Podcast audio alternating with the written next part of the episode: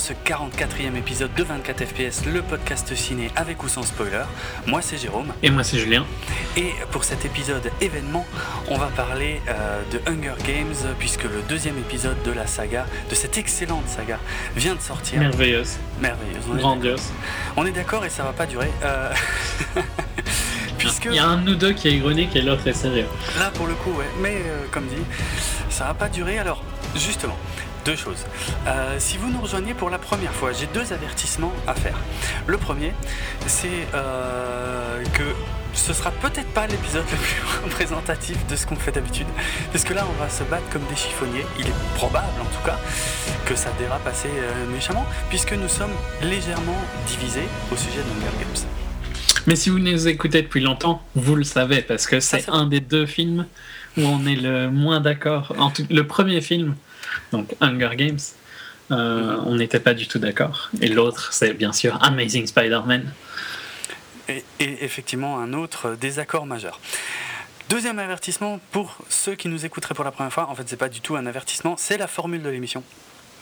Euh, puisque la première partie de l'émission, on va parler de Hunger Games, des livres, euh, du premier film, du casting, un petit peu d'informations techniques comme ça, et puis livrer notre avis en toute objectivité euh, sur... Pour moi en tout cas.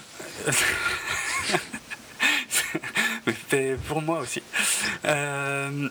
sur donc ces, merveilleuses œuvres que sont donc ces films et ces bouquins, et notamment donc le nouveau qui vient de sortir, mais sans spoiler.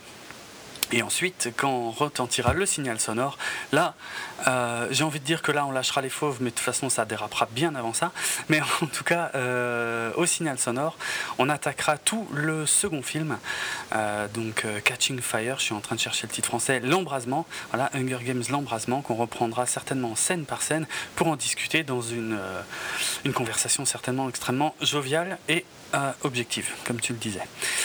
Euh, encore une chose avant d'attaquer, parce que moi aussi je suis, euh, euh, je suis impatient qu'on s'y mette. je voudrais faire mes excuses concernant certains de nos épisodes précédents, notamment alors le 43 consacré à Cartel et le 41 consacré à Thor, sur lequel on a eu des gros soucis audio euh, donc en deux mots, ce qui se passe, euh, et ça doit être bizarre hein, quand on écoute l'émission, ça je veux bien le croire, mais ce que vous entendez en fait dans l'émission n'est absolument pas ce que moi j'entendais en fait euh, quand je l'enregistre. C'est pour ça que je continue à parler tout à fait normalement. donc les, les, bugs audio que vous pouvez entendre sur la voix de Julien, en fait, ne viennent pas vraiment, ne sont pas effectifs quand on discute, quand on enregistre en fait. Ce sont des bugs d'enregistrement. Et, et, je m'en rends pas compte pendant qu'on enregistre. En plus, après, comme je mets souvent les épisodes en ligne assez rapidement, euh, j'écoute l'émission à divers endroits pour, voir si tout est bon, tu vois, au début, à la fin et un peu au milieu. Mais c'est vrai que si je tombe pas pile poil sur un moment où ça déraille grave, et eh ben me rends pas compte et je les mets en ligne. Et c'est assez désagréable à écouter, euh, j'en suis conscient. Donc voilà, je voulais faire mes excuses aux auditeurs ainsi qu'à toi, euh, Julien, parce que c'est quand même pour le coup toi qui en, qui en pâtis un petit peu. Si ça arrive aujourd'hui, je vais penser que c'était volontaire. Hein. Non, c'est pas. Par contre, c'est pas con. J'aurais dû euh, peut-être mettre en place un truc et dire à chaque fois que tu dis une horreur, euh, de, dire Ah, euh, on n'a pas entendu, mais c'est pas grave, on passe à la suite. bon. si, ça arrive, tu vas avoir l'air con. Hein. Ouais, non, mais j'espère, j'espère que ça arrivera pas. Euh, et puis euh, voilà, on, va essayer d'être un peu plus attentif pendant cet épisode. Et, euh, et puis de toute façon, si ça déraille vraiment, encore une fois, on, changera de méthode d'enregistrement, on vous rassure. Mais vraiment, vraiment désolé pour ces soucis audio là sur les, sur les derniers. Mm. Bon, Hunger Games. c'est une trilogie de bouquins. Euh, sortis respectivement en 2008, 2009 et 2010, donc c'est très récent. Écrit par euh, une auteure américaine euh, qui s'appelle Susan Collins, qui a une imagination incroyablement débordante. Et je vais beaucoup m'en prendre à elle. Hein. Je vais, je vais, je vais vraiment, le, je crois que même l'essentiel de mes critiques vont aller envers elle. Mais bon, pas que. Il y a peut-être ah une dernière chose en préambule histoire que vous compreniez bien ce qui va se passer pendant cet épisode. C'est que Julien a beaucoup de mal à comprendre pourquoi moi je déteste autant Hunger Games. Et moi, c'est l'exact contraire. J'ai énormément de mal à comprendre pourquoi il apprécie euh, ces histoires, ces livres, ces, ces films. Donc, ça, ça, ce que je viens de dire, ça va expliquer beaucoup ce que vous allez entendre dans les prochains temps. Bref, mais pour l'instant, on est encore. Euh, professionnel, on va dire. Euh, euh, ouais, donc pour, pour, on parlera pas du, on s'arrêtera là où les, les films s'arrêtent. Hein, dans Exactement. Tous les cas. Oui, tu fais on bien. ne spoilera pas plus loin que, que les films. Tu fais bien de le préciser euh, qu'effectivement on dévoilera pas euh, plus loin. Alors, d'ailleurs, euh, on va tout de suite aussi expliquer quelle est notre approche d'Hunger Games dans le sens où toi tu as lu les trois livres, donc tu connais toute l'histoire. Je les ai même relus oh, avant d'aller voir Catching Fire. Et, et, pour, pour euh, Jérôme, c'est que j'ai décidé de les relire avec une très courte période. Donc je les ai relus. Enfin, j'ai relu le 1 et 2 en une semaine, non Ouais, ouais, en quelques jours. Ouais, ça, j'ai halluciné. Mm -hmm. Et euh, le 3, je l'ai fini après, par contre. Okay. Alors, euh, sur tes conseils. Et, et, et, tes conseils qui datent d'il y a deux ans, hein, parce que euh, tout avant, avant le premier film. Ah, je, avant, je, conseillé, ouais, ouais, ouais c'est possible, même déjà avant la sortie du Mais genre euh, un mois du, de la sortie. Ouais, ouais, ouais exact, c'est possible. En tout cas, bien avant aussi qu'on fasse 24 FPS ensemble, on avait déjà eu l'occasion de s'affronter sur Hunger Games. Et, euh, et à cette époque-là, tu m'avais conseillé de, lire les livres, donc ce que j'ai fait, mais là, tout récemment. Donc j'ai lu, enfin j'ai fini le premier que j'avais commencé il y a longtemps, mais j'avais pas été très loin. Et j'ai lu le second, donc juste avant d'aller voir le, film. Par contre, moi, euh, je n'ai strictement aucune idée de ce qui se passe dans, euh, dans la suite, dans le troisième. Donc là, je, on va dire, je pense, comme la majorité des, des spectateurs. Donc il y, aura, il y aura forcément aussi quelques interrogations euh, qui, iront, euh, qui iront dans ce sens, mais des interrogations euh, auxquelles je te demanderai pas de répondre, évidemment. Mais ouais, ouais. voilà, je ferai bien sûr des commentaires là-dessus. Bon, donc les bouquins, ben, gros succès, a priori. Enfin, Gros, euh, oui, gros succès. Ouais, ouais. Je dis a priori parce que moi, j'en avais jamais entendu parler avant que justement toi, tu m'en parles. Euh, donc, euh, c'était en quelle année? Attends, le premier film parce que j'ai un doute. Le premier film, c'était il y a un peu plus d'un an. Ouais, donc ça a été, ouais, ça a été très vite. En fait, je, me, je croyais que c'était en 2011, mais ouais, non, en fait, c'était, c'était en 2012, euh, le premier Hunger Games. Donc moi, j'avais. Mais genre quelque chose comme mars, non, ou mai, un truc du style. Oui, oui, dans ces eaux-là, il me semble aussi. Mmh. Donc ça fait un an et demi à peu près, on va dire, qu'il y, a, y a eu le premier Hunger Games. Ouais, c'est ça.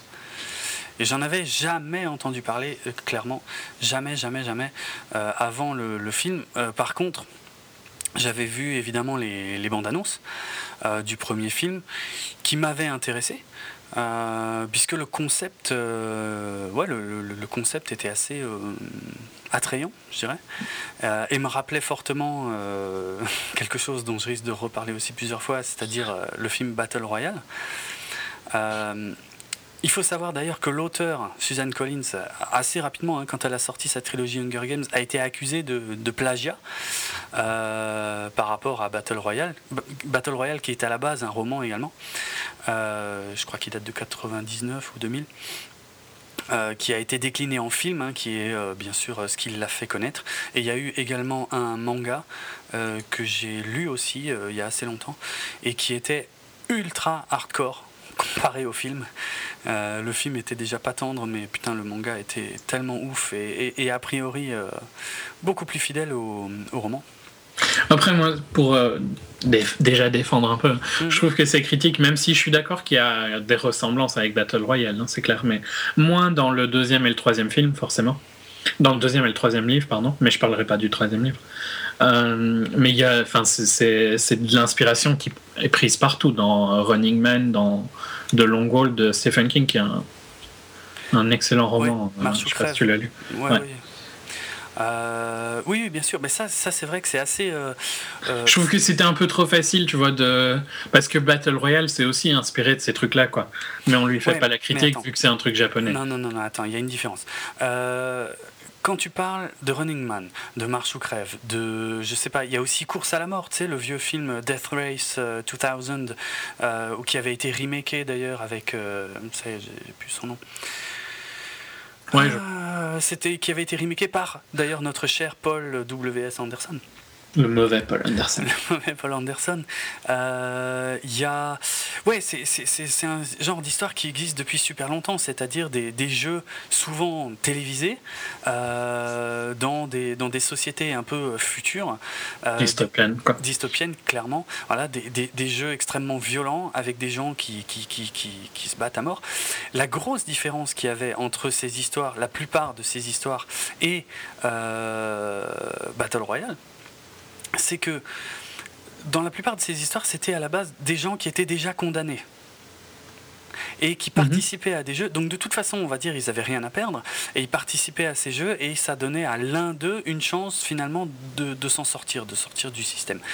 Euh, la grosse nouveauté, les grosses nouveautés de Battle Royale, c'était que euh, y avait un aspect politique, c'est-à-dire que les jeux n'étaient pas pris, euh, par exemple, dans la population carcérale, mais ils étaient pris au hasard euh, par, par un gouvernement totalitaire, et donc pas du tout chez des gens qui étaient volontaires. Et en plus, ce qui rajoutait à l'horreur, c'était le côté que c'était des ados.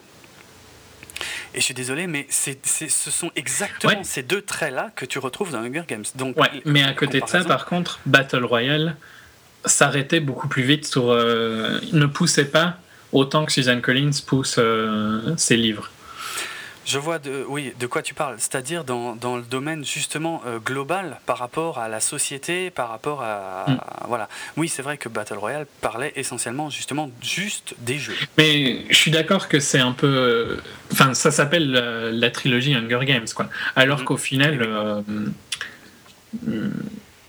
le, la grosse partie du deuxième livre, c'est plus vraiment la reine, quoi. Bah oui, c'est un gros problème. Hein c'est un énorme problème parce que euh, ça fait Moi, je trouve pas spécialement parce que ça dépend de quoi tu t'attends, tu vois. Eh ben oui, tout à fait. Mais, mais de la façon dont c'est vendu, et même le deuxième film, de la façon dont il est vendu, je suis désolé, mais c'est un, un, gros mensonge parce que on, on, nous a vendu le premier film comme sur les jeux, on nous revend le deuxième film sur les jeux. Or, ces jeux ont de moins en moins d'importance dans l'histoire. Ouais. Non, mais ça, je dis, mais c'est le marketing qui là et euh, essaye de faire marcher, quoi. Tu vois, c'est pas. Okay. Mais je trouve, euh, je trouve pas que le livre est dans ce feeling-là. Donc le premier et le deuxième livre, il a, il apporte beaucoup plus que juste la reine. Le deuxième livre, même si t'as pas aimé, tu vois, tu peux être d'accord avec ça. Oui, oui, oui, ah oui, bien sûr, y a, ça enrichit, ça raconte d'autres choses. Mais le problème, c'est que moi, je m'en fous de, de, ce qui se passe pas dans l'arène, donc je m'ennuie à mourir quand euh, il n'est pas question d'arène. Mm. Alors que moi, j'aime bien hein, tous ces côtés-là du livre. Mm. Alors, on va, de toute façon, on arrive tout doucement au premier film. Euh, donc, adaptation. Euh... Pour, pour clôturer sur les romans, c'est quand ouais. même. Euh, il y a des tonnes de records. Hein, c'est dans les livres les plus vendus en dématérialisé. c'est dans les plus, plus grosses séries en, en livre papier. Je crois mmh. que c'est juste derrière Harry Potter. Donc, c'est pas. c'est pas une petite série, quoi. C'était. Non, c'est vrai. C'est assez énorme. Et par contre, il y, y, a une chose qui est très importante et qui euh, est même très déterminante par rapport à mon avis, hein, euh, par rapport à toute cette saga, c'est que c'est de la littérature qui est spécifiquement euh, ciblée pour les ados. Ben, là, j'aime pas, j'aime pas quand on dit ça parce que ouais, ah, c'est du young adult, mais bah ouais. tout comme était The Hobbit ou Ender's Game. Ah non, ah non. Ah si, bah c'est ah, la même catégorie. Ah, hein. Non, pas du tout. Non, là, je suis pas d'accord.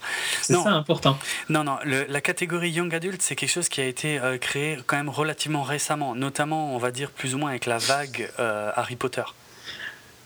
Ouais, ça va. T'aurais pu être plus Oui, je, oui tu t'attendais à ce que je dise Twilight, je sais. Ouais. mais je les mets tous dans le même sac, on va dire, pas, pas en termes de qualité, hein, mais en termes de, de public cible. C'est euh, un mouvement, euh, comment dire, de toute façon, c'est du marketing, hein, on est d'accord. Euh, le problème, c'est que. Mais, je, mais en fait, je suis d'accord que c'est une catégorie qui est remplie de daubes. Hein. C'est une des pires catégories dans la littérature, mais mm. quand c'est bien fait, je trouve que c'est un, un, un, style de roman qui peut être très sympa à lire. Et j'ai déjà dit plusieurs fois que j'aimais bien les romans jeunes adultes. Mm -hmm. je, ouais, je, bon, moi c'est pas mon kiff clairement. Et euh... Endor, Endor, par contre, c'est vraiment ça. Hein. Autant Hobbit c'était plus un livre pour enfants. Mais Endor, c'était vraiment visé ce genre de, vraiment, de jeunes, d'ados. Hein. Non, je suis pas d'accord. Endor, pour moi, c'est un bouquin pour adultes. Hein. Je suis quasi sûr qu'il est classifié comme un bouquin pour euh, adolescents euh, par. euh, Mais ça enfin, à cette époque-là, en tout cas au moment où il est sorti, ça n'existait pas cette classification. Il y avait les livres pour enfants, et il y avait les livres pour les adultes. Et cette, euh, cet intermédiaire, pour moi, est, est relativement. Elle est assez nouvelle, mais Bah. elle, il est. Je crois qu'Endor est dans des listes de livres pour euh, les adolescents à l'école et tout ça, tu vois. Et ouais, mais il est aussi, tu te souviens, j'avais dit, il est aussi dans les, Dans dans les le- conseils de lecture des, des Marines Ouais. américains. Donc, euh, bon, je Peut-être que Hunger Games y sera. Hein. Putain, ça m'étonnerait. Alors là, euh, bref, ne brûlons pas d'étapes. ça, ça m'étonnerait beaucoup. Non, je, ouais, ok. Bon, le le placement pour moi est vraiment déterminant et euh, du moment qu'on reste ok sur, euh, comme dit, sur à qui c'est censé s'adresser, je, suis, euh, je, voilà, je suis plus d'accord, mais il faut pas euh, justement mélanger ça avec des choses comme euh, Battle Royale. Battle Royale, c'est clairement pour les adultes, et pourtant ça raconte une histoire où il n'y a que des ados. Euh, mais et on, on joue vraiment, vraiment, vraiment pas dans la même cour, quoi. Euh, non, mais pour euh, clôturer sur Enders, par contre, il est dans plein de listes. Je viens d'en trouver des, des listes vraiment de grosses associations en livres pour adolescents, tu vois. Donc il est vraiment considéré Bah, là-dedans. Ouais, maintenant, oui, ça. ne- Ah oui, oui, mais forcément, vu que la catégorie n'existait pas, c'était difficile de le mettre à cette Mm. époque-là. Mais ça, c'est c'est pour dire que euh, des livres que. Il faut pas être adolescent pour les apprécier. C'était ça que je veux finir, tu vois. The Hobbit, c'est un livre pour enfants, mais tu l'apprécies même Ouais. si t'es adulte. Voilà, clairement. Ah, Et bah, euh, Enders, tu, je l'ai pas encore lu, mais je suis sûr que tu peux l'apprécier en étant adulte. Tu l'as bien aimé, ouais, ouais, le livre, hein, je parle. Et Hunger, pour moi, c'est la même chose. Donc je trouve Ah pas. non, pas Hunger. Non, mais laisse finir. Je trouve pas que tu dois, on doit le.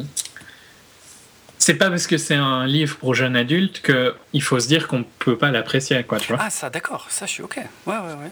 Mais et, bon, euh, j'ai même envie d'aller un peu plus loin euh, dans ce sens-là. Mais euh, bon, je, faire attention à ce que je dis parce que dans le podcast français, il y en a qui se sont fait allumer pour, pour moins que ça. Mais c'est pour les filles, Hunger Games. Clairement. Et- Je sais mais- pas. Ah putain. euh, Non, non, je suis bien, je suis bien. C'est censé être pour les filles, mais Ah, il y a, il y a tout Merci. plein de, il y a tout plein de gens. Enfin, moi j'aime bien. euh, Il y a plein de livres que j'ai lus, notamment un qui va être adapté. J'en ai déjà parlé, euh, Divergent, Hmm. qui là par contre a l'air d'être beaucoup plus pourri en film. hein, les- ça a vraiment pas l'air glorieux vu les bandes annonces. Hmm. Mais pareil, c'est aussi techniquement c'est la cible de base, oui, mais c'est pas pour ça qu'il y a que ces gens-là qui les lisent, quoi, tu vois. Non, non, ça, je suis d'accord. Ouais, mais j'ai pas de problème avec ça. Mais voilà, moi, j'aime bien quand même savoir. C'est pas Twilight, quoi, quand même, tu vois. Faut pas exagérer. Quoi, Hunger Games? Ouais. Si. Non, non, tu ah. Ah si, tu sais que pour moi, si, c'est exactement la Non. même chose. Et là, et, et là, j'ai toute une émission pour t'expliquer pourquoi. hein, et Non, non, mais c'est pas, c'est pas, tu peux pas comparer vraiment. c'est la même merde. C'est, tu prends, euh, enfin non, je vais, je vais pas dévoiler. Déjà, franchement, déjà rien que les romans, tu vois, elle n'est pas, c'est pas la petite fille euh, qui sait rien faire d'elle-même comme elle l'est dans Twilight. C'est, si tu veux même vendre ça à des jeunes filles, tu vois, ça montre quand même un personnage bien plus fort et bien plus intéressant pour elle euh, à s'imaginer être que Twilight. Hein. Je partage pas cet avis. Quand même, tu partages qu'elle est forte et qu'elle est indépendante et tout ça pour la majorité. Plus ou moins. Quand même, ben, compare à Bella dans Twilight. Ouais, ok, ok, oui, bah, euh, euh, oui, ok. Si tu compares à Bella, ok, là, là, Oui, mais là, tu comparais Twilight. Hein, C'est une warrior, euh, c'est une warrior de folie. Non, mais moi, euh, je, je compare pas juste les personnages. Moi, je parle juste le, le style de livre que c'est, le, le style d'histoire que ça raconte. C'est la même chose et ça s'adresse aux mêmes personnes. Non, parce que ça, euh, c'est une dystopie avant tout et ça s'adresse plus sur la relation avec Panem que euh, Twilight, ça, c'est juste ses relations amoureuses. Tellement, tellement pas d'accord avec ça.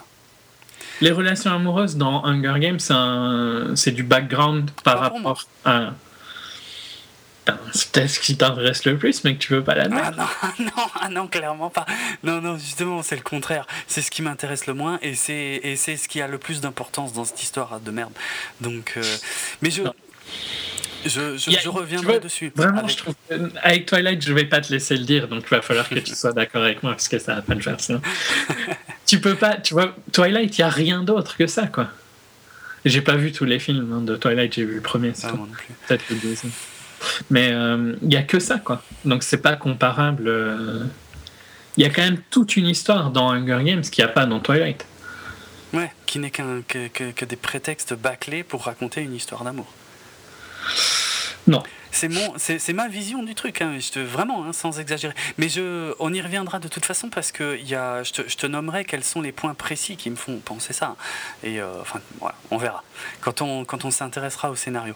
On va rester encore un peu sur l'aspect technique pour l'instant. Euh, de toute façon, je pense que nos auditeurs ont compris à quel point on était en désaccord euh, majeur sur ce sujet. Donc en 2012, euh, en 2012 donc sort le, premier film, inspiré, enfin inspiré, adapté du, premier bouquin, euh, réalisé par euh, Gary Ross. Alors Gary Ross, j'ai maté sa filmo. je connaissais la légende de Seabiscuit de nom. Et Pleasantville. je l'ai vu moi quand même. Ouais. Seabiscuit. Et Pleasantville, ça me dit quelque chose aussi, mais à part ça, c'est pas la joie. Euh... Mais Pleasantville, c'était pas mal. Hein. Biscuit, moi j'aime pas trop, mais j'aime. Ouais. C'est euh... ah juste ça, ça, ça m'attire. Enfin, je l'ai vu, mais c'est pas mon style d'histoire, donc euh... j'ai pas une j'ai pas vraiment une critique à faire sur Sea Biscuit à part que c'est pas mon style de film, quoi. Ok. Euh, oui, Pleasantville, maintenant ça me revient ce que c'était. Effectivement, c'était sur le, une espèce de fausse série télé des années, je sais pas quand d'ailleurs. Ok, ouais, enfin, ouais, je le vois, un de ces quatre. Il avait l'air euh, graphique, visuellement en tout cas, il y avait de l'idée, mais après, je sais pas si ça. Si ça ouais, non, c'était pas mal, il me semble, de mémoire, mais ça fait quand même 15 ans, donc. Ouais. Euh, alors, le casting. pas, pas grand chose non plus, hein, entre Seabiscuit et. Euh, non, c'est clair. C'est clair. Parce que c'était 2003 puis 2012, quoi. Donc. Ouais. limite, je me demande où ils ont été le chercher, mais enfin bref. le casting de ce premier film. Donc évidemment, euh, le personnage le plus attendu, c'est l'héroïne de toute cette histoire, Katniss Everdeen. Euh, le rôle a été confié à la jeune Jennifer Lawrence, qui à l'époque n'était pas encore euh, ultra ultra connue. Hein. moi, je... suis... elle n'était pas connue en tout cas de, du grand public, ça c'est clair, mais elle avait déjà été quasiment oscarisée. Hein. Alors, nominé. Non, mais. je sais que ça va être difficile. C'était vraiment la, une des. Euh, des favorites Ouais. Ok. Euh, bon, tu auras de multiples occasions dans cette émission de, de, de, dévoiler euh, ton amour inconsidéré pour Jennifer Lawrence. mais la DS Jennifer Lawrence. ça commence. non, mais effectivement, en 2010, elle avait été nominée dans la catégorie meilleure actrice pour le film Winter's Bone.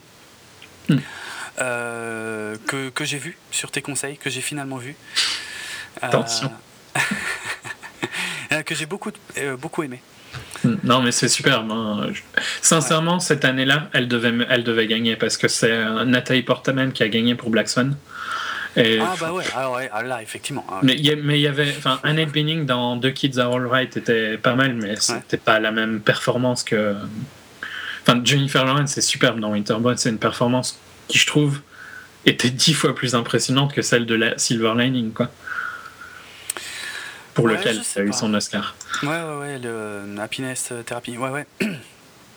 Non, c'est un, ouais, un bon film. Après, je, ouais, je sais pas, pas. C'est un film dramatique. C'est vrai qu'elle est, c'est, complètement différent. Hein. C'est, euh, c'est dans l'Amérique profonde, euh, dans des milieux pas très glorieux, euh, des milieux ruraux pas très glorieux. C'est vraiment un, film qui a une ambiance, qui a. J'ai eu froid, j'ai eu froid pour elle. Ouais, ouais. Mais en plus, la, la caméra est très froide. Ouais, ouais. Et euh, ouais, c'est un très très bon film. Moi j'étais passé à côté. C'est dans les Ozarks en fait pour la région. Mhm. C'est là dans l'Arkansas, le Kansas et le Missouri. Ok. Le... Alors j'en avais entendu parler. Euh, quand même à l'époque, mais par contre d'une façon assez euh, débile. en fait, Wayne's World, tu connais forcément, mhm. il s'était reformé euh, brièvement. Ils se sont reformés qu'une une ou deux fois. Et ils s'étaient reformés justement pour euh, au Saturday Night Live, hein, qui était euh, là où ils avaient fait leur début avant de faire les, deux films.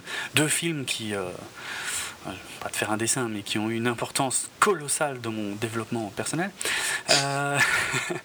ils s'étaient reformés et ils avaient fait un petit sketch en fait sur leur sélection des, des, films des, Oscars de cette année-là. Et ils avaient déconné à mort sur Winter's Bone. Parce que ça va pas être évident à traduire, mais euh, si Winter's Bone, en gros, ça pourrait aussi vouloir dire l'érection de l'hiver, quoi. Et ils avaient déliré à mort, ils avaient dit que l'actrice était trop bonne et que euh, voilà.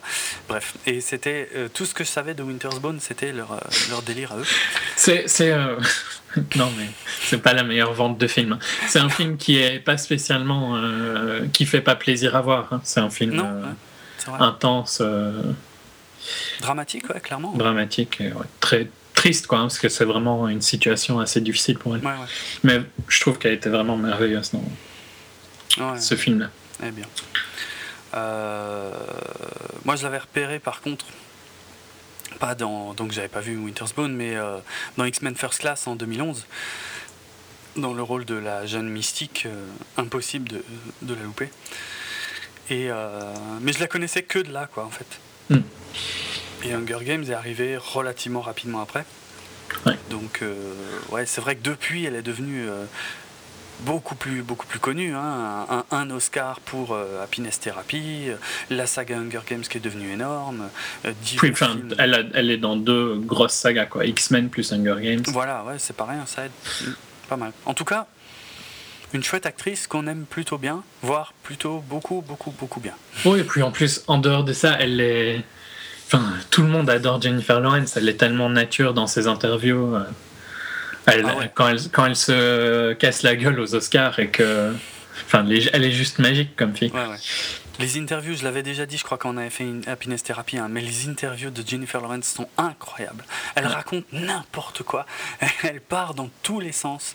Elle. Euh, et ça n'a pas l'air d'être. Euh, une stratégie marketing pour elle. Quoi. Ça a l'air d'être comme elle est et, comme ça qu'elle fait. Ouais, ouais, elle a l'air d'être euh, ouais, ouais, assez naturelle quand elle fait ça, mais c'est euh, effectivement assez difficile de pas craquer quand on la voit, quand on la voit faire ça. Cette année, elle sera encore avec. Enfin, cette année, probablement l'année prochaine pour nous, je pense. Avec David Russell dans son nouveau film. Ouais. American Hustle. Et qui est renommé American Bluff pour la France. Ok. Donc, qui est le réalisateur de Silver Lining. Mhm. Linings. À ses côtés, dans le rôle de, de Pita, euh, ouais, on parlera de Pita plus tard, euh, euh, le jeune Josh Hutcherson, dont j'avais strictement jamais entendu parler et que j'ai de toute façon jamais vu ailleurs. Donc mm. voilà. Ben, moi j'ai parlé de, de, Kids Are Alright il y a deux minutes, c'était fait exprès parce qu'il était ah. dans The Kids Are Alright. D'accord. Qui est où il, il, jouait un des fils, donc il y a deux fils. Mhm. Et euh, ouais, il était très sympa. Mais Je le connaissais pas. Il n'a pas fait des tonnes de trucs. Euh, non, j'ai pas l'impression. De premier rôle ou quoi. Euh, notons que Jennifer Lawrence est blonde et doit se teindre des cheveux en noir pour le rôle, et que lui, c'est le contraire. Il a les cheveux noirs et doit se teindre, en tout cas, hein, ou se déteindre plutôt, un peu plus clair, pour le rôle de, de Pita, donc un rôle important dans cette saga.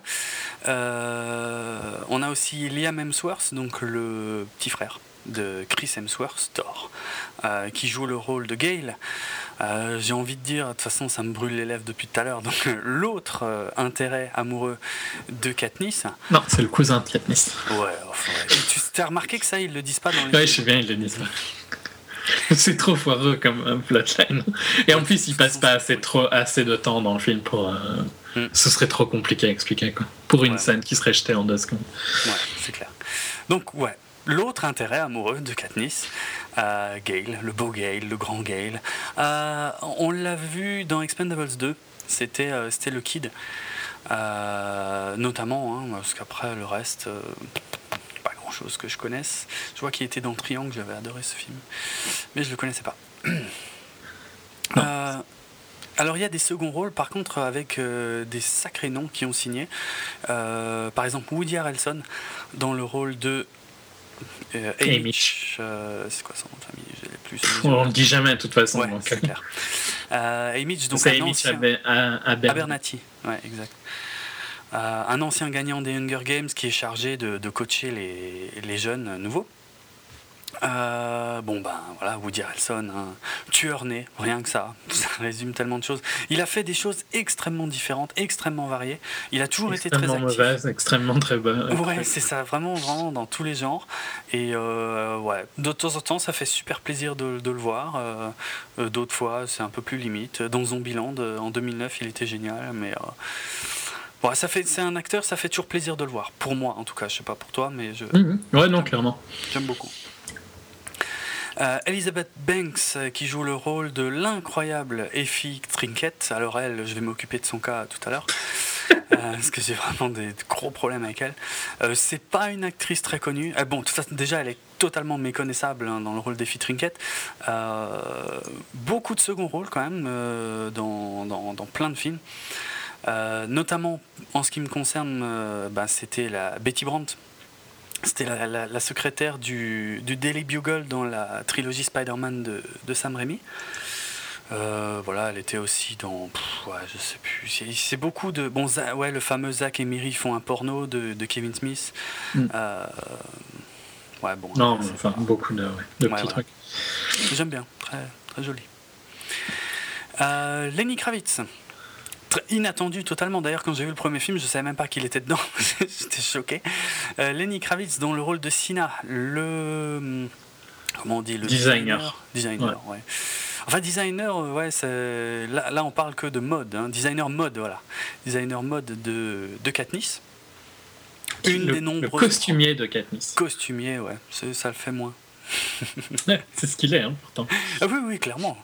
Mais euh, très, très très mal géré dans le film, je trouve, le rôle de Sina par rapport au livre. Ah bon? Hmm. Je trouve vraiment qu'il, mais je, je, trouve vraiment qu'il est très important dans les livres et il, il rentre pas cette euh, relation. Ah ouais, alors surtout dans le deuxième à ce moment-là, parce que dans le premier, ils sont, c'est à peu près pareil, mais. Euh, mais de toute façon, je suis, euh, je suis assez positif hein, sur Lenny Kravitz de, dans le rôle de Sina. Ah, mais ouais, je trouve qu'il le joue bien. Hein. Pour moi, il y a juste, on le voit pas assez pour construire cette empathie entre Katniss et Sina. Mhm. Mhm. Euh, on continue un second rôle. Hein. Stanley Tucci, euh, un, roi des seconds rôles. alors là, je ne saurais même pas euh, quoi citer comme, comme film, mais bon, c'est vrai, non, on l'a vu dans des, dans des, millions de trucs. Quoi. Je me demande même peut-être dans des séries, non C'est pas, pas Ouais, dans plein de séries. Il était dans, dans Urgence, dans 30 Rock, mm. Frasier. Pas, pas, beaucoup dans Frasier. Mais enfin, ouais une tête euh, qu'on reconnaît dès qu'on le voit. Mais... Hmm. Et qui, là, il joue le rôle d'un, du présentateur télé euh, César Flickerman, hmm. qui est euh, celui qui s'occupe justement de, des Hunger Games, des interviews des, des, jeunes avant et tout, et ainsi de suite. Et pareil, je trouve qu'il le joue bien. Non, mais je trouve que Effie, j'aime pas son personnage, ah, Effie, mais je trouve pas qu'elle soit mal jouée, tu vois. Je ah trouve qu'elle est ah jouée comme elle. Je trouve que tous les personnages de, du Capitole sont assez bien représentés sur comment ils sont dans le livre. Hein. Ils sont fidèles au bouquin, ouais. Bon, je déteste le bouquin, donc forcément, ça me plaît pas trop. Mais les, non, mais les acteurs sont bons. Ça, je vais pas, euh, voilà, ça, je vais pas leur jeter de pierre, c'est clair. Même, même César Flickerman, je le trouvais, euh, le présentateur là, je le trouvais même limite mieux dans le premier film, en fait. Ouais, je trouve aussi. Mais euh, j'ai des critiques sur le deuxième film, sur tous ces trucs annexes. Je trouve qu'ils sont moins bien gérés que dans le premier. Mais j'en parlerai plus quand. Ok. Bon, pour finir sur le casting, euh, on avait euh, Donald Sutherland qui joue le rôle du président Snow, un président incompréhensible à mes yeux, mais enfin bref, on y reviendra. Euh, un président a priori soi-disant tyrannique sur la nation de Panem. Bon, bah Donald Sutherland, pareil, hein, énorme carrière. je saurais même pas quoi citer. Le premier qui me vient, c'est haute sécurité, c'était le directeur de la prison avec Stallone peut-être pas du grand cinéma, mais c'était un rôle marquant. Euh, il a fait des tonnes et des tonnes de trucs. Quoi. Ouais. Et c'est le père de Kiefer Sutherland. Hein, ouais, ouais, c'est le père de Kiefer. Et c'est vrai qu'il était dans MASH en 1970. Super film, euh, MASH. J'adore, ça fait longtemps que j'ai pas vu. Voilà. Ouais, plein de. Un dernier rôle, euh, même s'il n'est pas super important, mais je trouve que là, par contre, il était assez naze et il jouait assez mal. C'est Wes Bentley euh, qui joue Seneca Crane, donc qui était le euh, chef des Game Makers. Je sais pas comment ils ont traduit ça. oh putain, alors c'est les hauts Les Hauts Juges en français. Et, mais en gros, pour faire simple, c'est le réalisateur de l'émission. Hein, du jeu, quoi. Du jeu, voilà, le réalisateur du jeu qui est retransmis à la télé. Et Wes Bentley, qui. en fait, dans American Beauty, il était bien. Tu vois, tu sais, mm. c'était le voisin qui filmait tout, qui était un peu bizarre. Ouais, ouais. Creepy, quoi. Voilà, mais tout le reste, tous les trucs où je l'ai vu, il est nullissime, mais nul, nul, nul, archi nul en dessous de tout. Vraiment, je supporte pas sa tête, sa façon de jouer, rien, ça ne va pas du tout. Heureusement, il n'est pas dans le deuxième film. Bon, euh, pour une raison très précise d'ailleurs, mais euh, ouais, c'est vrai. C'est vrai, vrai qu'il lui avait donné un peu d'importance dans le premier film, mais euh, putain, vu la. Ben, c'était le game maker, donc c'est logique qu'ils sont importants. Ouais, bah, il était quand même plus mentionné dans le film qu'il ne l'était dans le bouquin. Mais pour des raisons de narration euh, assez, euh, assez. Ouais, vu que dans le bouquin, on ne voyait jamais toute, ces, toute la, la, partie Game Maker. Ouais. Mm, mm. Euh, ouais, donc le reste, c'est les autres joueurs qui, au final. et la sœur de, de, Katniss, quoi, Primrose, qui est jouée par. qui était, elle qui est toujours très jeune, mais qui était encore plus jeune à l'époque. et qui a bien grandi entre les deux. Et je trouve qu'elle elle est beaucoup mieux dans le deuxième qu'elle l'était dans le premier. Euh, ouais, de toute façon, elle faisait pas grand chose dans le premier. Hein. Non, mais elle n'était pas très plaisante, et là, je trouve qu'on voit que c'est une meilleure actrice, quoi. Alors, ah, il y a okay. oui. différence, mais on sent qu'elle a un peu plus de. Ok. Et, à, ce moment-là aussi, je vais aussi euh, citer la, maman de Katniss, qui est jouée par euh, Paula Malcolmson, que je ne connaissais que d'un seul endroit, unique endroit.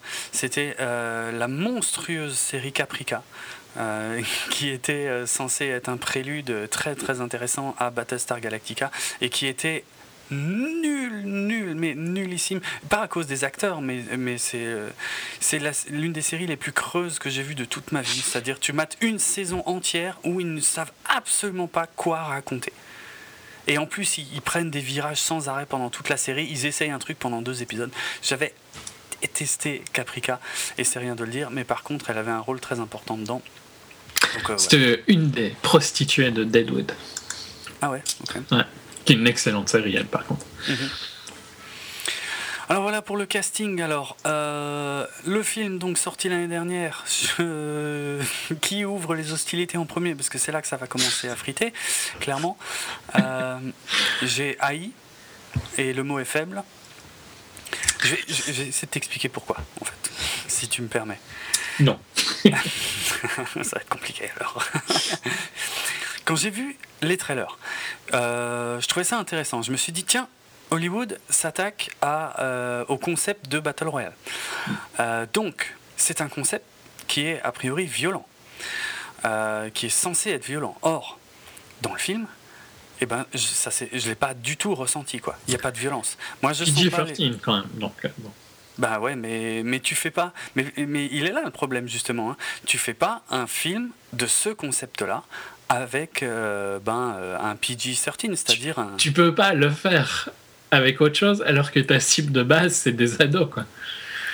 Ben oui, de toute façon, je vais reporter cette critique sur le bouquin de base puisque c'est là hein, que quel problème euh, dès le départ. Et voilà pourquoi j'ai horreur de Hunger Games en général. C'est que c'est censé être un concept violent. Au final, ça ne l'est pas tant que ça. Donc ça n'assume pas.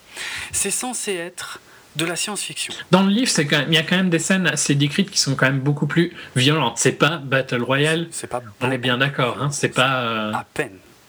À peine, oui, mais c'est pas non plus c'est très aseptisé dans le livre, ça dans le film, ça l'est beaucoup moins dans le livre quand même. Ouais. Il y a les, elles sont, les scènes euh, de mort sont beaucoup plus détaillées. Ouais, un peu. sans, sans, spoiler le troisième, parce que bon, il y a des morts dans le troisième, hein, vous en doutez bien. Les scènes là, il y a des scènes quand même assez euh, glauques. Par exemple, la scène de. Donc je spoil le premier film, hein, là. Hmm. La scène de, des mutations à la fin, dans le film, elle dure quelques pages. Hein.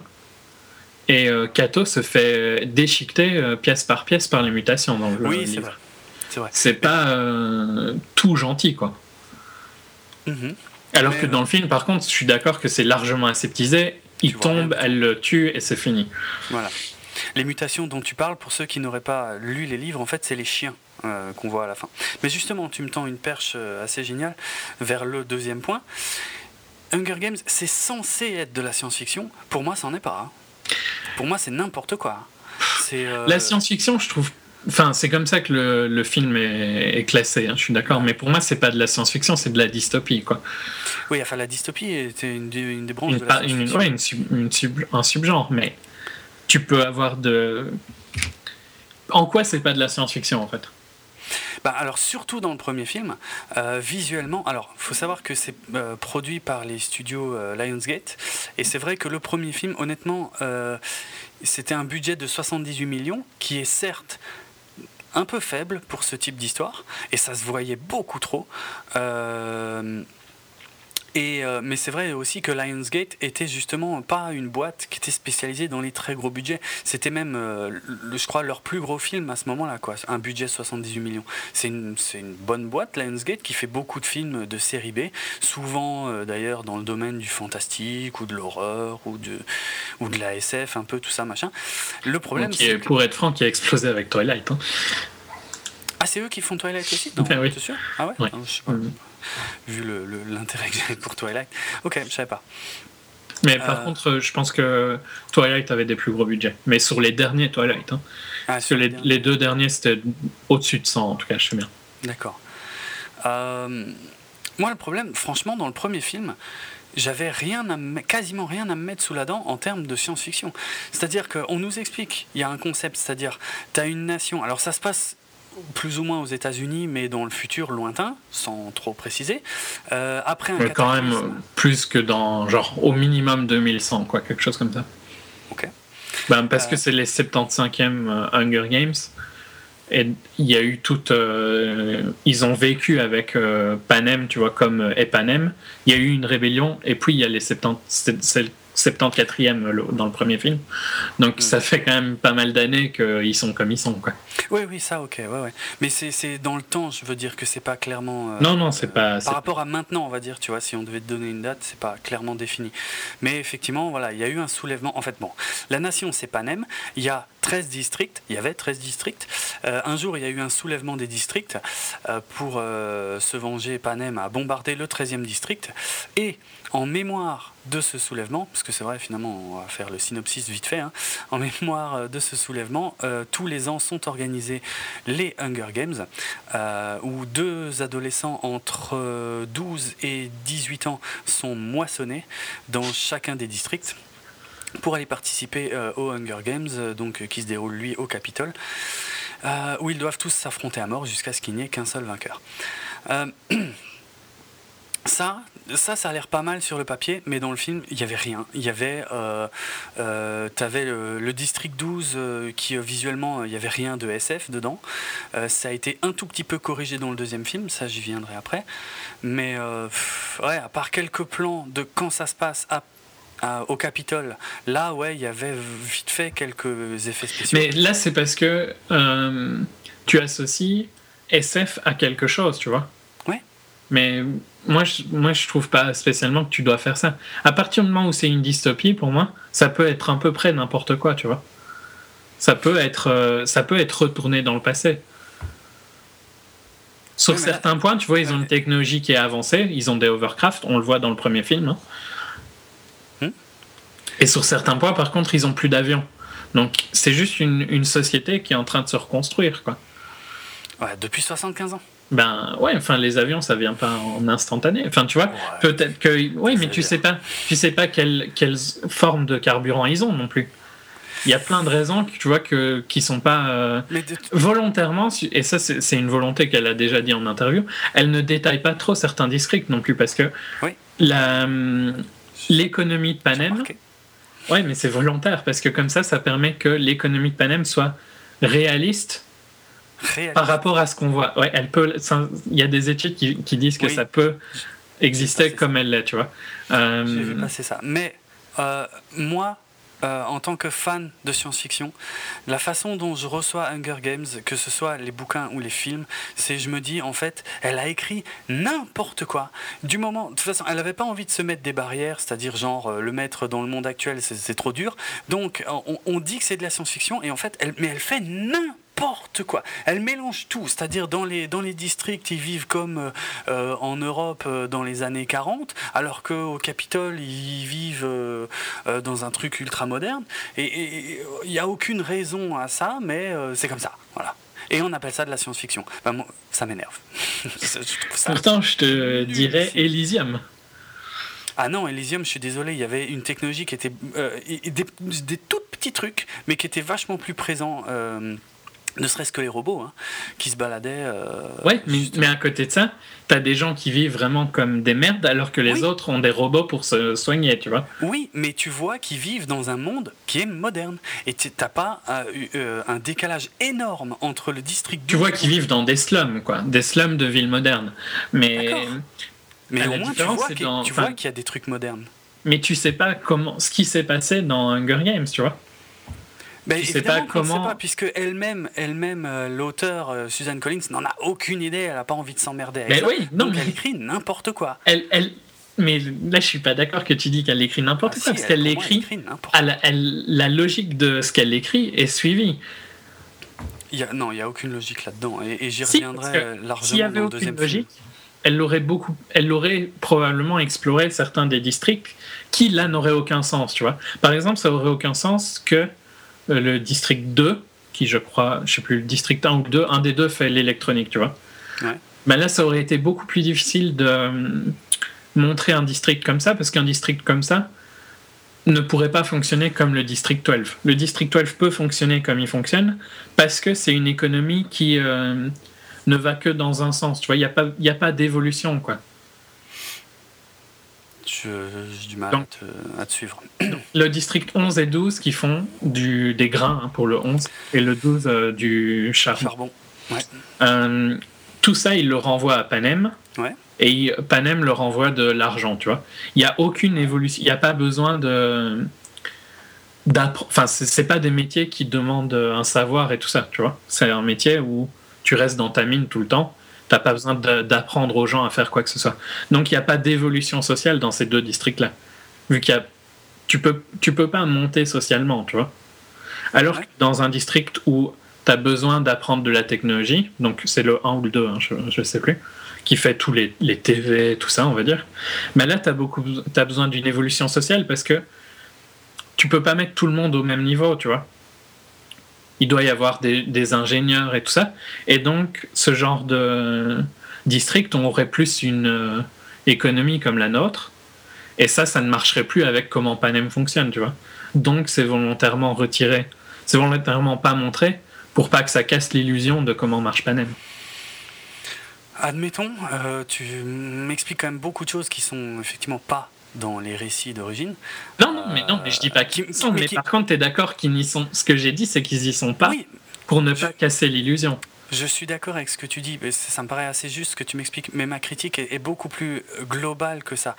Euh, ma critique, c'est que Suzanne Collins n'est pas une auteure de science-fiction. Suzanne Collins ne s'emmerde pas avec des barrières dans cette histoire. Elle, elle écrit n'importe quoi, et, ce que j'appelle n'importe quoi, ce sont des choses qui, savent, qui euh, sont plus proches de la magie pour moi que de la science-fiction. Euh, la magie Ah ouais. Dans, dans, la dans les premiers Hunger Games, par exemple, quand ils sont blessés, ils reçoivent de la pommade magique. Clairement. Non, ils reçoivent de la. Oui, ouais, c'est vrai que dans le film, c'est moins. Bah, dans, dans, le bouquin aussi, je suis désolé. Non, dans le bouquin, tu parles. Non, elle reçoit deux trucs. Hein. Enfin, elle reçoit un truc techniquement. Donc la pommade pour la brûlure, ça, ça existe. Hein. Ouais, Il y a des pommades qui calment. Je suis d'accord qu'elles soignent plus vite. Non, non, non, non, mais dans le bouquin, ça calme pas. Hein. Dans le bouquin, le lendemain, elle n'a plus rien. Elle a sa peau, elle est nickel moi j'appelle ça de la magie, pas de la science-fiction. C'est, c'est, et, de toute façon, il y a le même problème, euh, enfin je, reviendrai là-dessus plusieurs fois dans, pour le deuxième film. Elle écrit n'importe quoi. C'est, ça n'a aucun sens et elle se casse pas trop la tête à essayer d'expliquer. De toute façon, elle se dit Oh, bah, c'est de la science-fiction. Euh, moi, j'appelle pas ça de la science-fiction, j'appelle ça de la merde. Et euh, c'est. ouais, non, c'est n'importe quoi. C'est pas comme ça qu'on écrit de la fantaisie. Je suis pas d'accord parce que c'est. La, pommade, c'est un super exemple. Hmm? La, bah, la, pommade, euh, la pommade, j'arrive plus à me rappeler dans le livre en combien de temps ça passe. C'est vrai que ça passe vite, mais bah, en même temps, c'est ils ont c'est dit plusieurs fois qu'ils ont des technologies médicales plus poussées. Donc ce serait pas impossible qu'ils aient des pommades plus plus efficaces, tu vois, que ce qu'on a nous. Ouais, bah, alors ça va me faire arriver sur d'autres critiques. J'ai pas fini ma liste des critiques. pour, pour finir, parce que je suis sûr que tu vas le remettre, mais je, je pense que dans l'histoire, on peut perdre euh, des connaissances, tu vois, sur une, des très longues périodes, hein, je parle, hmm. qui font qu'on perd des trucs qui sont basiques pour le moment, et puis euh, on apprend d'autres, tu vois. Et donc, par exemple, eux, ils ont des overcraft et pas d'avion. Ben, ça me paraît pas impossible qu'ils aient perdu cette connaissance-là à un moment et que personne, tu vois, euh, ait pu la reprendre, quoi. Et ils savent faire des overcraft et des, et des trains euh, des, des TGV, quoi. Mais ils savent plus faire d'avion. Non, mais j'utilise ça parce qu'il n'y a pas d'avion dans le film. N'importe quoi, c'est n'importe quoi. Franchement, c'est. Parce que tu es bien d'accord qu'on peut perdre un savoir. Oui, mais tu peux pas à côté en acquérir un autre qui est nettement plus avancé. Ça n'a aucun sens. Ah bah si, pourtant. Y a, on a perdu plein de manières euh, de travailler la pierre et tout ça. Et on fait des trucs dix fois plus avancés. On ne saurait plus faire les cathédrales, pour prendre un, exemple tout con, on ne saurait plus faire des cathédrales comme on a fait. Bien sûr que si. Euh, serait, serait peut-être. On arriverait sûrement à le. Euh, comment on dit en français Le reverse engineer, tu vois Et réentraîner des gens à le faire. Mais il y a des trucs que je suis quasi sûr qu'on n'arriverait pas à refaire. Et il y aurait pas, ce serait pas possible de trouver les gens pour le faire. Il y a, y, a, euh, y a, plein d'archéologues euh, tout autour du monde qui s'amusent à faire exactement ce que tu viens de dire et qui arrivent très bien. Hein. Qui, qui, justement recréent. Pas dans les échelles possibles, pas dans les échelles où on le faisait.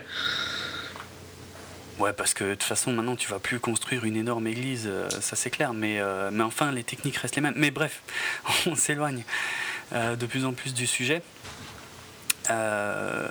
bref je pense qu'on a tous les deux exposé nos, trucs, on va essayer d'avancer, hein, parce qu'on va avoir ce problème plusieurs fois pendant cette émission. Je continue mes critiques. Euh, pour moi, un, donc un concept, j'ai déjà un peu attaqué le concept qui pour moi ne s'assume pas, puisque c'est censé être un concept violent qui ne s'assume pas. Si, tiens, je vais quand même un peu plus appuyer là-dessus. C'est un double concept tu, violent. Tu, tu, moins, es quand même d'accord que c'est plus violent dans, le livre, dans les livres à peine. Mais, pas à peine, parce que le, film, il est vraiment pas violent, je suis d'accord. Sur les détails, mais moi je te parle sur la généralité du truc. Euh, sur la généralité du truc, on, est censé assister à des jeux avec des adolescents qui peuvent s'entretuer. Or, pendant à peu près tout le premier film, on suit Katniss, elle est hmm, une fois en danger. Et en danger, entre guillemets les fameux guillemets. Euh, et, là, ok, là, là, je vais te citer le genre de truc qui me rend fou quand je me rends compte que déjà dans le film, c'est d'une connerie abyssale. Et, si, c'est déjà dans le bouquin, je me dis, ok, c'est vraiment que. Parce que je peux pas attaquer les films sur la fidélité. Hein, en général, ça va. Hein, toutes ces horreurs viennent des bouquins en fait. Quand Katniss, que je ne sens jamais en danger. Hein, mais jamais, jamais, jamais, jamais, je, je redirai cette critique pour le deuxième film. Je ne sens jamais cette nana en danger. Jamais, jamais, jamais. Elle est censée être dans des, dans des situations pas possibles. Moi, jamais elle est en danger. Dans le premier film. je suis pas sûr que tu es censé vraiment penser qu'elle est tant en danger que ça. Dans les livres, je pense. Et tu trouves pas qu'il y a un problème? Parce que, attends, attends. Non, parce que je trouve pas que les Hunger Games soient le truc le plus important du de la trilogie. Oui, mais il n'y a pas que par rapport aux Hunger Games hein, que je la sens pas en danger, hein, par rapport au régime. Mais il y a une évolution. Pour l'instant, on en reste au premier film. Dans le premier film, il y a le seul moment où elle est euh, un peu acculée, c'est elle est dans un arbre et euh, tu as tous les autres, les plus dangereux, les plus méchants, qui sont au pied de l'arbre. Les carrières. Les carrières, c'est ça. Ceux des districts 1 et 2 qui font ça pour. Euh, qui sont volontaires pour faire ça, en fait. Et qui sont surentraînés. Euh, elle n'est pas armée dans son arbre. Eux, ils ont un arc et des flèches. Hmm. Ils tirent une flèche à côté, une deuxième flèche à côté. Et là, ils disent Oh ben, on va attendre. Non, ils disent pas ça. Ils disent ça. Quoi? Mais c'est Pita qui le dit. Ouais, et ils sont suffisamment cons pour l'accepter. Euh, dans un sens, c'est c'est moins visuel dans le film parce qu'elle monte pas très haut dans le film. Mais je suis d'accord qu'elle a l'air accessible, tu vois. Mais dans le livre, c'est expliqué qu'elle est beaucoup plus habituée à monter aux arbres et tout ça, du fait qu'elle chasse euh, dans les bois. Et non, parce que dans le livre, tu, ton visuel, tu l'imagines monter plus haut que ça, quoi. Ils ont un carquois plein de flèches. Ouais, mais ils ont un carquois plein de et flèches. Ils disent oh ben non, on va attendre. Comme ça, on lui laisse bien une opportunité de s'échapper. Et s'échapper, comment elle s'échappe? Et ben comment elle s'échappe avec euh, avec un, ça- un ok, truc, mais il un- pouvait pas avec un savoir. truc d'abeille, un truc d'abeille qui apparaît pendant la nuit, hein, qui, Ah non, qui il n'y est pas. là, il y était. Non, ouais, bah, personne l'avait vu, personne l'avait entendu.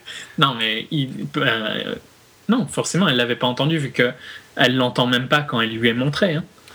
Elle, il, lui est- il faut Ouais. qu'il lui montre, que Rue lui montre. Ce qui, ce qui montre la connerie euh, incroyable de ce truc. Ben, je veux dire. pas spécialement. S'il est plus haut que toi, tu l'entends pas spécialement. Non, c'est vrai, ça fait vraiment pas de bruit. Ben, s'il dorme, ça fait pas des masses de bruit. hein. Mhm. C'est, euh, rappelons que Katniss est habituée à chasser dans la forêt, à être à l'écoute et tout. Mais ça- Et c'est ça- pas, c'est pas des abeilles en plus. Hein. Oui, ah oui, jouer sur ça- les mots. Oui, oui, oui, non, c'est- t'as raison, c'est important. Ça fait partie des trucs magiques. Non, mais, mais pour. euh, non, mais c'est pas magique là, c'est Si, si, c'est magique. C'est, ce sont des animaux, des animaux modifiés des mutations, quoi. Ouais, c'est ça. Et, et- et elle met dans ses romans des animaux modifiés génétiquement, mais qui n'ont quasiment rien de plus que les ceux d'origine, en fait. Mais Euh, ils sont non. modifiés. Non, Ah, ils ont non. beaucoup plus que ceux d'origine là. Ils- ils f- une abeille ne, n'a- ne fait pas ce qu'ils ont. hein. Ah bon Et c'est-à-dire donc une abeille ne pique pas. Si, une abeille pique. Mais tu te rappelles pas de ce que font ces abeilles-là. Elles, te- elles, sont elles font des hallucinations et elles sont létales. Une piqûre d'abeille, à part si tu es allergique, ne va pas te tuer en général. Euh, ouais, je vois pas une différence fondamentale avec la réalité. hein. Franchement, euh, si tu n'as pas des par- hallucinations t'es piqué. hein. Moi, j'ai déjà été piqué. euh, et Ouais. Je suis devenu allergique à cause de ça. J'ai pas eu d'hallucinations. hein. Et j'ai pas été. euh, Non, mais pas, j'ai marché sur un nid, donc j'ai pas été piqué une fois. Donc c'était mm, genre une quinzaine. J'ai pas, j'ai dû aller aux urgences, mais j'ai pas eu d'hallucination et j'ai pas eu, j'ai pas eu de risque sur ma vie, tu vois. Ces hallucinations, rappelle-moi l'importance qu'elles ont dans, dans cette histoire Peu, mais dans le livre, elles en ont Aucune, plus. aucune. Elles Ça ne sert plus à le rien. livre. C'est juste pour dire, oui, ah ben celles-là, elles sont modifiées parce qu'elles donnent des, des hallucinations. Et elles Voilà sont létales. Elles tuent Voilà quelqu'un. Hein. le Elles genre tuent de quelqu'un. merde. Ouais, elles enfin, tuent quelqu'un. euh, vu le nombre d'abeilles qui, qui, qui vont les piquer, de toute façon, je veux dire, même si elles n'étaient pas euh, génétiquement modifiées, euh, ça, peut, ça peut poser de graves problèmes, ça peut, ça peut tuer hein, dans la Oui, réalité. oui, mais c'est, ça tue très vite hein, là. Elle est quasiment instantanée. hein. Mais Ouais, je trouve que c'est foireux parce que je suis d'accord que la scène dans le film est foireux parce que dans le livre elle est beaucoup mieux expliquée. Elle se fait à peine piquer dans le livre, alors que là elle se fait piquer plein de fois, donc ce qui rend le, le fait qu'elles sont pas si dangereuses que ça, tu vois. Alors que dans euh, le livre, je sais plus ce que j'ai dit, dans le film elle se fait piquer beaucoup plus de fois que dans le livre elle se fait piquer vraiment quand elle a quasi fini de casser la branche. Ouais. Et donc ces hallucinations, c'est vraiment à la première. Mais là, vu qu'elle se fait piquer genre 5 fois et qu'elle continue à scier, elles ont pas l'air très létales, quoi. Donc je suis d'accord que dans le livre, c'est pas. Mais je- par contre, je peux pas dire que c'est de la magie, des, des modifications génétiques. Tu vas pas me dire que c'est pas de la science-fiction, quoi. Mais ça sert à rien, ça n'apporte rien du tout. Si elle avait dit que c'était des vraies abeilles, ça changeait rien. C'est vraiment, on fait de la science-fiction pour dire je fais de la science-fiction. C'est ça qui m'énerve. Et c'est ça, c'est pour ça que la pommade magique m'énerve. C'est-à-dire, euh, elle est blessée. D'ailleurs, d'ailleurs, la, une rare fois où elle est blessée, vite, elle reçoit de la pommade magique et c'est bon. Après, elle va tout de suite mieux. Elle n'est jamais Mais ça, en danger. c'est- Jamais. C'est pareil. Jamais. Dans le livre, c'est plus. euh, Elle, elle souffre beaucoup plus longuement, longuement dans le livre que dans le film. vrai. C'est vrai. Mais, Mais, c'est le problème de. Et j'ai fait la même critique pour Ender, c'est le problème de vouloir. Tout ce qui est dans le livre, vouloir le mettre dans le film. Et alors, tu fais des scènes où il y a tout, mais c'est rushé comme pas possible. Et il y a des scènes que tu aurais dû zapper pour pouvoir te concentrer sur d'autres. Et j'ai la même critique pour le premier film et pour le deuxième film. Bref, je sais pas si c'est une question de rusher. Pour moi, c'est débile à la base, donc c'est forcément débile à l'écran. Euh, Sauf ça- que. pff, non, c'est moins débile dans le livre. Moi, je trouve pas que c'est débile dans le livre, mais y a- je trouve que alors, dans le livre, c'est bien justifié. Par exemple, ben justement, même dans le livre, alors il y a, il y a un problème suite à cette scène des abeilles. On est en train de refaire tout le premier film, on va, on Mhm. va, on va essayer de se calmer. Mais euh, euh, suite à cette histoire d'abeilles, euh, elle est inconsciente pendant deux jours. Deux jours entiers où elle est totalement inconsciente, où c'est une petite fille qui s'occupe d'elle et où personne, Mais je dis bien les personne autres, les carrières, Personne. dans le même état qu'elle. Non, pas tous. Ben si, ils ont tous été piqués, les carrières. Non. Mais si. Et la plupart, euh, euh, euh, les piqûres de Pita, par exemple, qui étaient là aussi, elles sont graves? Ben elles sont dans le même état que lui. Elle est dans, il, il est dans le même état qu'elle, quoi. Non, ça, c'est ça jamais dit à aucun moment. Et ils ont les mêmes piqûres, donc tu peux. Eux, bah, ils si. se barrent. Non, Eux, ils se barrent, mais ils sont eux, ils se barrent très vite. Alors que elle, il faut encore qu'elle descende de l'arbre. C'est pour ça qu'elle se fait piquer. Non, non. Elles, elles descendent de l'arbre, oui, les abeilles, elles sont à terre. Oui, bah, elle continue de se faire piquer pendant qu'elle descend de l'arbre. Et d'ailleurs, dans le film, c'est horrible, hein, parce que quand elle arrive à terre, il n'y a plus aucune abeille hein, dans le film. C'est c'est d'une nullité Non, mais le- incroyable. le- je trouve que la scène dans le film n'est pas bien retranscrite, mais dans le livre, je peux pas dire. Je trouve, oui, elle est inconsciente, mais euh, ils sont. Et d'ailleurs, je trouve que pareil, cette relation avec Rue dans le film, elle est beaucoup trop rushée, alors que dans le livre, elle est plus construite. Euh, Ouais, ça, ok, mais euh, elle, la Non, mais c'est pour, même, euh, elle, elle fonctionne pareil. hein. Franchement, c'est pas. Non, non, parce que dans n'importe qui qui a lu le livre et qui a un cœur, je précise, et, euh, et- et émotionnel à propos de euh, Rue. hein. Euh, mais je finis sur les abeilles, après on, on zappera, parce que Mm. elle, dans le livre, ouais, elle est inconsciente, mais les autres, c'est, c'est sous-entendu qu'ils le sont aussi. Et il n'y a pas grand monde de plus fort que les carrières. Les deux autres personnes qu'il y a de dangereux, il y en a un qui est dans les champs bien loin, et une Ouais, autre qui euh, n'attaque pas. Ils étaient loin, donc on a, on a du bol, quoi. C'est Non, vraiment. bah, ils étaient loin parce que c'est comme ça qu'ils jouent leur jeu. Tu peux pas. Enfin, ils- comment ils sont censés savoir qu'elle est inconsciente? Ah, mais ils peuvent pas le savoir, mais ils peuvent aussi euh, jouer le, justement le jeu Chasser. dans lequel ils sont en danger et chasser et tomber sur elle. Sauf Mais que pendant- pourquoi est-ce qu'ils chasseraient tout seuls alors qu'il y a les carrières? Mais pourquoi pas? Euh, alors Tresh, il est tout seul hein, dans le bouquin. Oui, donc bah, c'est juste. Et lui, je et lui, il est dangereux. Oui, mais il ne chasse pas. hein. Il chasse jamais, Tresh. C'est jamais dit. hein. Enfin, Non, non, non, si, c'est dit dans le livre. hein. non. Si, c'est dit dans le livre qu'il reste dans, les, dans une partie des champs où c'est euh, des, euh, assez haut, on voit pas bien, tu vois. Genre un peu comme dans son district, quoi. Et il va uniquement près de la cornucopia, je sais pas comment on dit en français. La corne d'abondance en français. Ok, donc il va uniquement près de là. Et la seule fois où on le voit, c'est quand il est quand euh, Katniss va là. Mhm. Donc c'est logique qu'il aille pas chasser alors qu'il y a les carrières qui chassent et qu'il est censé penser qu'il chasse, tu vois. Ouais, si on veut. Ben, ouais, non, mais réfléchis. Si t'es dans s'il était, s'il était si observateur, je te rappelle que les, les que carrières, peux- ils se planquent au milieu d'une clairière, les clairières. Donc on sait où ils sont. hein. on sait où ils sont, sauf que là, Et- ils sont dans les bois. Non, là, ils sont plus dans les bois. Là, tu sais pas où ils sont, où ils tu- ont été tu- arrêtés. tu me dis qu'ils sont, ils sont, ils sont piqués, donc ils sont blessés. Le, le, le, le plus logique, ce serait qu'ils reviennent à leur camp de base. Sauf s'ils sont incapables d'y retourner.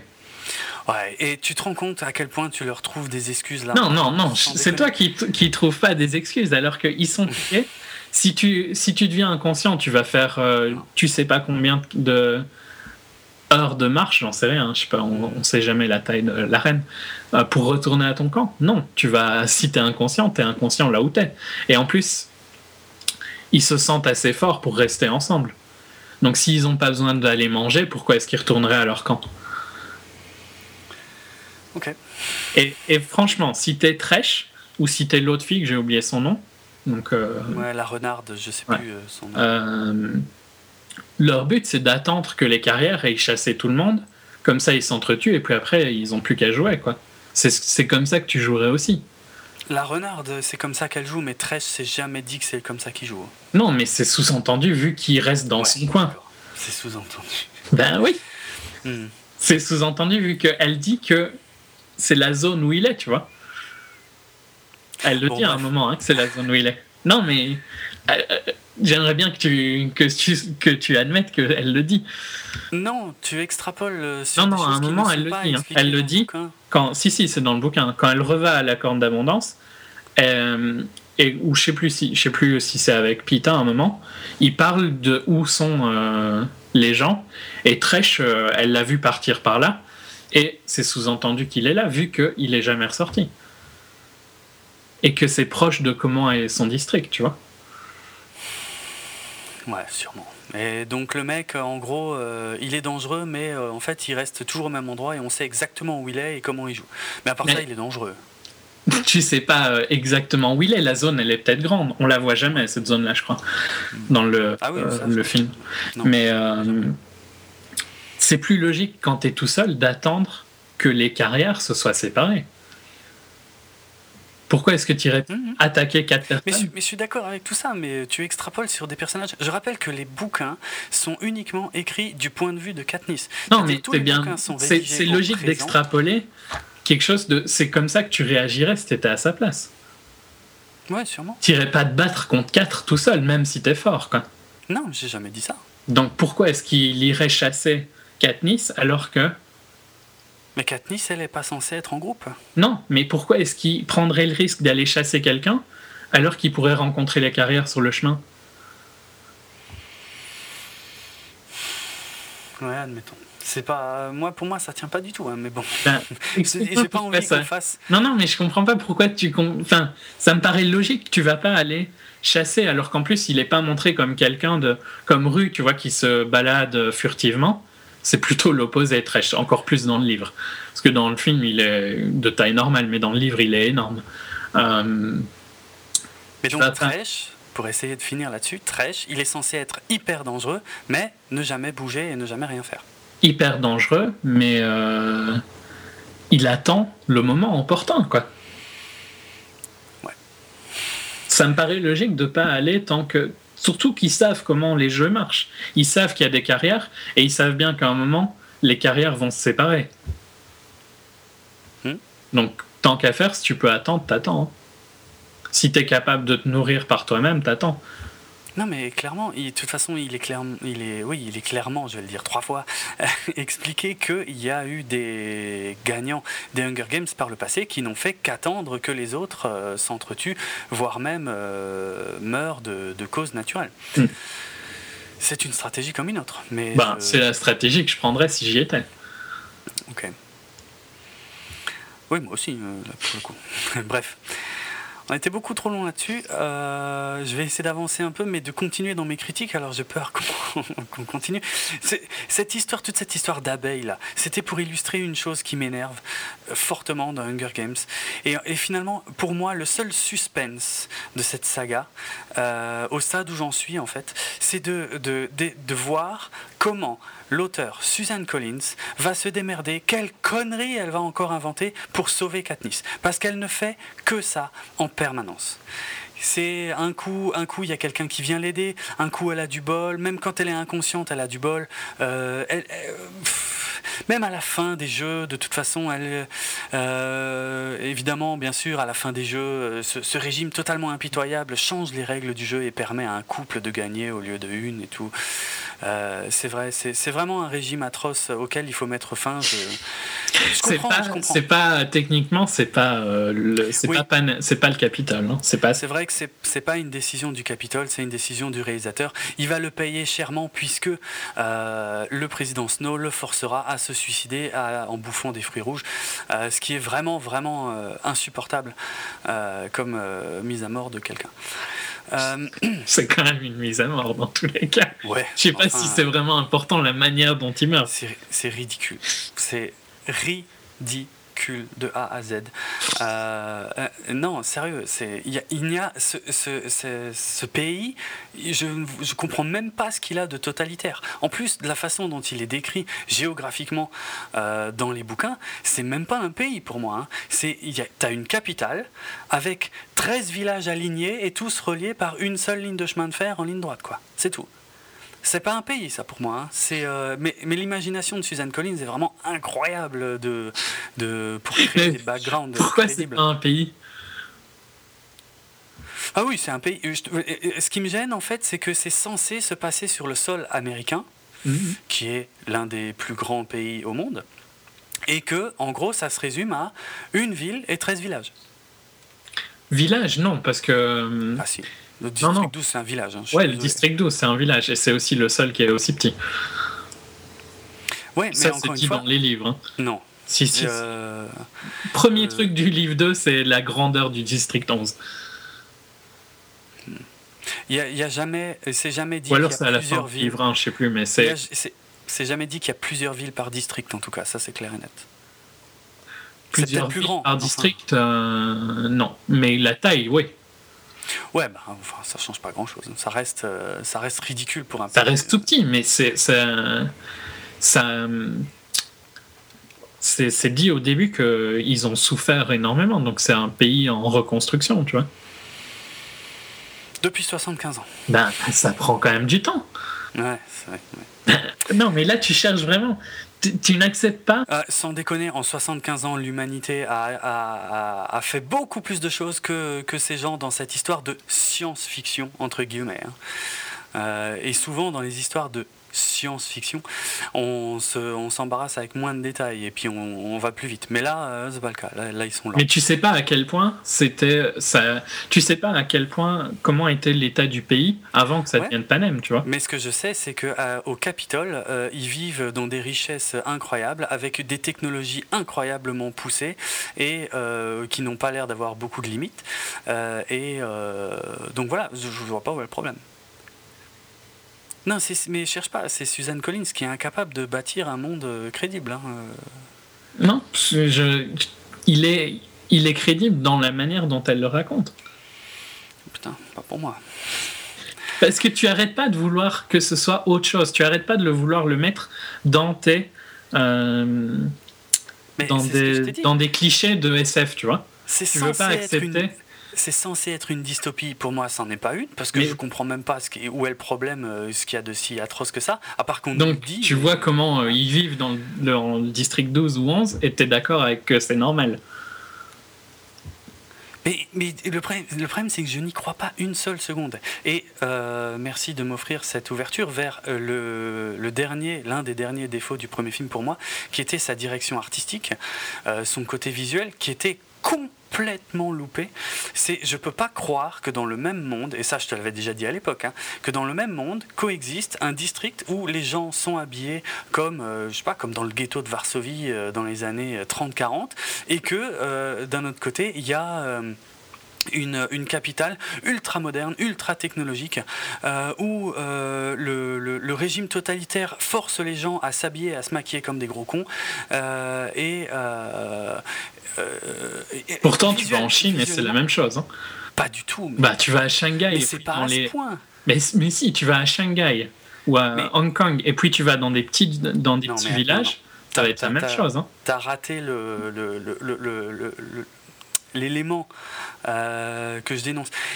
Dans, dans les campagnes, je sais très bien qu'ils vivent comme ça, mais euh, dans les villes, c'est pas pas aussi abusé que dans Hunger Games. Non, parce que mais on va dire que c'est un mélange entre si tu habitais euh, le Capitole, c'est Dubaï s'il y avait que des Dubaïotes. Ou Qatar s'il y avait que des Qataris, tu vois. Vraiment que les gens qui gagnent plein plein d'argent et qui gagnent de l'argent juste en étant ça. Ou c'est comme Rome, pour remonter, tu vois. Les Romains gagnaient de l'argent en faisant rien. Mhm.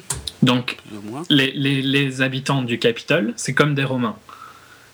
Et euh, les autres travaillent pour les Romains. C'est comme ça que Rome marchait. Hein. Ouais, ouais, ouais. Mais je, ouais, la comparaison avec Rome n'est pas fausse. De toute façon, Suzanne Collins s'est énormément inspirée des. Euh, bah, Panem, déjà, tout bêtement. Ouais, voilà, rien que Panem. Mais euh, la Rome antique, la Grèce antique, tout ça. Euh, D'ailleurs, j'ai pas dit, mais l'idée d'écrire euh, ces bouquins en fait lui est venue en regardant la télé et en voyant d'un côté les images de la guerre en Irak et de l'autre côté je crois une télé-réalité un truc comme ça hmm. non mais de toute façon le concept de Hunger Games c'est le concept des Romains de Panem et euh, Circens, non? Comment les, les, autres, je connais pas. C'est des pains et des jeux, quoi. Du pain et des jeux. Ça. Donc. Mm. Euh, Mais euh, non, je ouais, enfin bref, je résume. Concept violent, au final, il n'y en a pas. Science-fiction, au final, il y en a non, pas. Non, mais science-fiction, je, ne suis pas d'accord. C'est de la dystopie et la seule, ta, seule, ta seule critique sur la science-fiction, c'est qu'elle ne rentre pas dans tes dans tes idées de ce que doit être de la science-fiction. Et ça, c'est pas, c'est pas une critique faisable, tu vois. C'est une dystopie. Il existe plein de sortes de science-fiction. C'est une dystopie, euh, c'est une dystopie, point, point barre, tu vois. C'est une dystopie sur plein de points. C'est un régime totalitaire. N'importe qui peut écrire une dystopie comme ça, hein. c'est pas très difficile, hein, puisque tu, tu mets n'importe quoi, tu, as, tu, tu, ouais, tu mets non, c'est une dystopie, que tu n'apprécies pas ou pas, c'est une dystopie. Qui, qui, est, qui est pas construite, donc oui. Si, elle est construite. Non, ça ne si, rien de, de crédible. Euh... Donc ouais, voilà, je pense avoir à peu près listé. Et puis ouais, comme dit, euh, l'aspect visuel du film au final. Bon, il y, a certaines euh, choses dans les visuels du premier film qui pouvaient s'expliquer par le faible budget, hein, parce que une fois qu'ils étaient dans les jeux, visuellement, c'était quand même extrêmement décevant. décevant. Il n'y avait plus rien à se mettre sous la dent non plus euh, au niveau technologie justement, parce qu'ils sont censés être au Capitole quand même. Hein. et non, ils sont, ils sont juste en kawaii et avec un sac à dos. Enfin. Ils sont pas censés être au Capitole, hein, là, mais. Euh, ouais, enfin, c'est euh, ouais, quand même. Je suis d'accord que les, les, premiers jeux. Euh, et en plus, moi, je trouve même pas que c'est. Ça, je, trouve que le manque d'action et tout ça, à la limite, je m'en fous un peu. Mais par contre, sa manière de filmer était atroce. Et voilà, en plus, il y a la réal qui était vraiment pas top, notamment dans les scènes d'action. Mais même, même avant les scènes d'action. Dès, dès, le début, dans le district, il bouge la caméra. Ouais, ouais. Il y a une scène que j'aime bien qui fonctionne assez bien dans le premier film, c'est la moisson justement dans le district 12. Quand ils sont tous réunis, les gamins, et qu'il y a Effie qui tire les noms et tout, le silence qu'il y a dans cette scène est assez bien retranscrit en fait par rapport à, à l'horreur qu'est censé représenter ce truc, mais qui c'est en fait, bon, ces jeux finalement c'est de la rigolade, euh, puisqu'ils changent les règles pour faire gagner les plus beaux et tout, machin, enfin bref. Euh, je suis pas d'accord avec ça, hein, parce que c'est pas. Il change les règles et après il les rechange et c'est juste la faiblesse de Seneca Crane qui. Euh, ok. Et tu l'entends bien dans sa voix, hein, qui sait pas quoi faire, il est perdu quoi. Hmm. Donc tu sens bien que c'est pas quelqu'un qui aurait dû se retrouver à cette position-là. Ouais. Et c'est pas et euh, c'est dit euh, dans le film et dans le livre, c'est sa troisième fois. Donc on peut pas dire que c'est vraiment quelque chose où tu restes des années et des années. Tu vois, c'est quelque chose qui est. Euh, et d'ailleurs, dans le livre 2, je crois que c'est. C'est redit. Euh, c'est une position dangereuse à être, quoi. Ouais, bah. Oui, effectivement, ils sont des, Donc ça, ça, montre que c'est des gens qui sont pas forcément. Euh, ça montre un peu son incompétence, tu vois, et compréhensible par son manque d'expérience. Mm. Incompétence qui n'a été réalisée que à la troisième fois qu'il s'en occupait. Ben, parce qu'il n'y avait pas eu le cas avant, quoi. C'est quand même un cas assez spécifique. Ouais, c'est vrai, ils ont vraiment bien prévu leur truc. Hein. Ils sont vraiment. Euh, ouais, ils ont couvert, euh, comment dire, toutes les possibilités, a priori. A priori, non, hein, je déconne. Hein, ils sont préparés à rien du tout, ils savent absolument pas où ils vont. Ça, c'est un régime totalitaire. Non, mais. Ça, franchement, euh, c'est vrai. C'est pas, c'est pas le président qui a choisi ça. c'est le président qui a mis en place les Hunger Games. Hein. Oui, mais pas, pas le fait de de, du changement de règle final. Non, mais euh, c'est censé se passer sous son contrôle. Bon, de toute façon, on verra bien qu'il n'était pas content et c'est un peu le sujet du deuxième film. Euh, ok, ben, ben on va passer donc au deuxième film. Il serait peut-être temps. Euh, niveau casting, qu'est-ce qu'on a? Ah non, changement de réalisateur aussi. Euh, puisque euh, Gary Ross. parce qu'en fait, ils ont annoncé très très très vite qu'ils allaient faire, qu'ils allaient continuer, hein, qu'ils allaient faire la suite. Et Gary Ross sentait qu'il ne pourrait pas tenir les, délais et tout. donc le film a été confié, et a priori tous les films qui suivront ont été confiés à Francis Lawrence. Ouais. le réalisateur de Constantine en 2005 euh, que j'aime beaucoup, mhm. même si c'est pas un grand film. Hein, non, non. C'est pas une merveille, hein, euh, mais, j'aime bien. Euh, il est assez sympa, mais pas, pas du tout fidèle aux comics d'ailleurs non plus.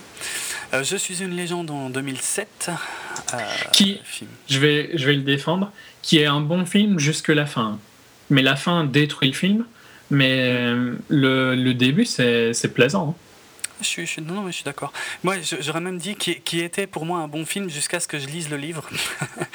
Et justement, la, la, différence majeure, c'est la fin. Donc, euh, ouais, clairement. clairement.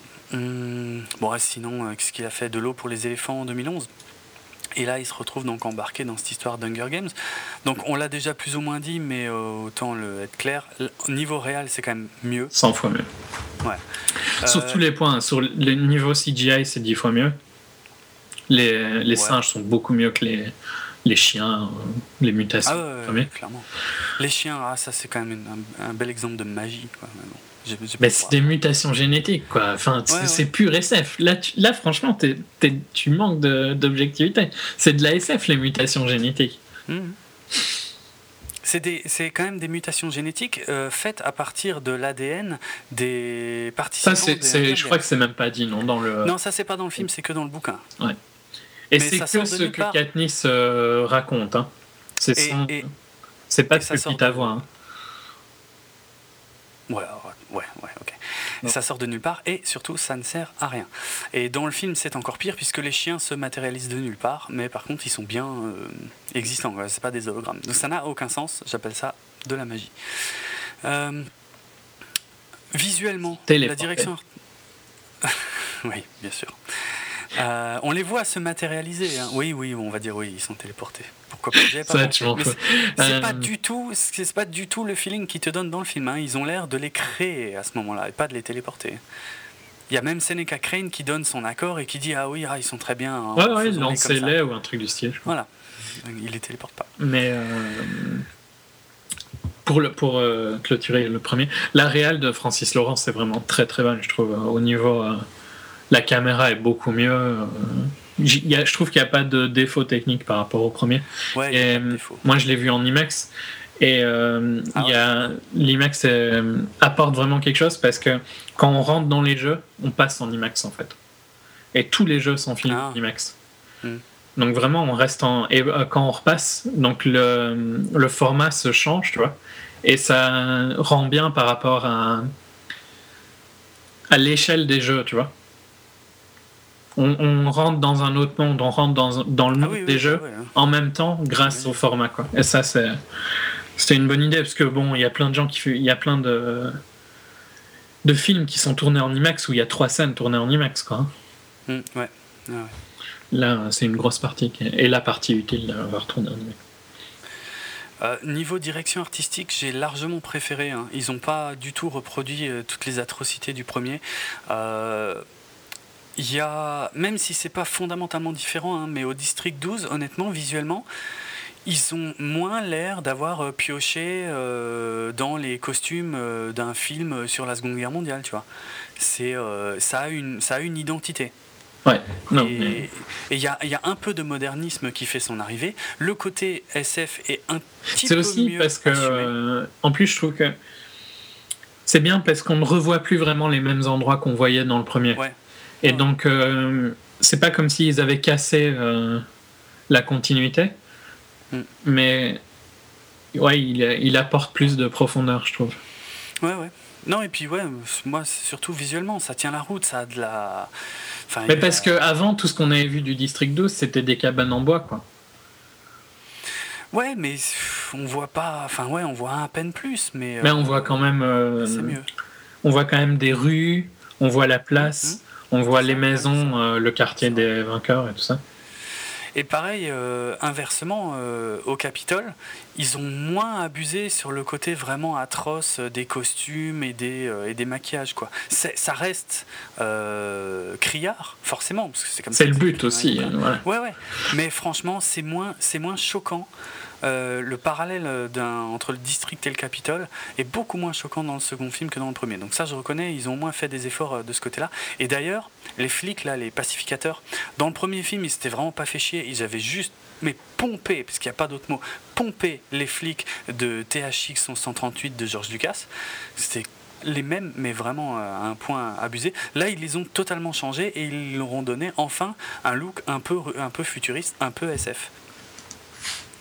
Et euh, même, même dans l'arène, tu vois, ils n'ont pas, ils ont pas juste des kawaii et des sacs à dos, ils ont des combinaisons, ils ont des armes qui sont euh, designées euh, d'une certaine façon. tout, ça, tout ça, c'est dans le livre aussi. Hein. C'est pas juste lui, tu vois. C'est aussi le fait qu'il a un matériel de base où l'arène est beaucoup plus high-tech, donc leurs leurs costumes sont plus high-tech et tout ça. Pour tout ce qui est de l'arène, c'est dans le livre. Hein. Ouais. Ah si, si. L'arène, elle est high-tech de base. Donc il a une arène qui est quand même beaucoup plus intéressante que l'arène qu'avait euh, Gary Ross. Dans sa, la défense de Gary Ross, l'arène que Lawrence a cette fois-ci. Mais il en fait un bien meilleur travail. Euh. Euh, a au niveau aussi du le budget- double du budget quasiment.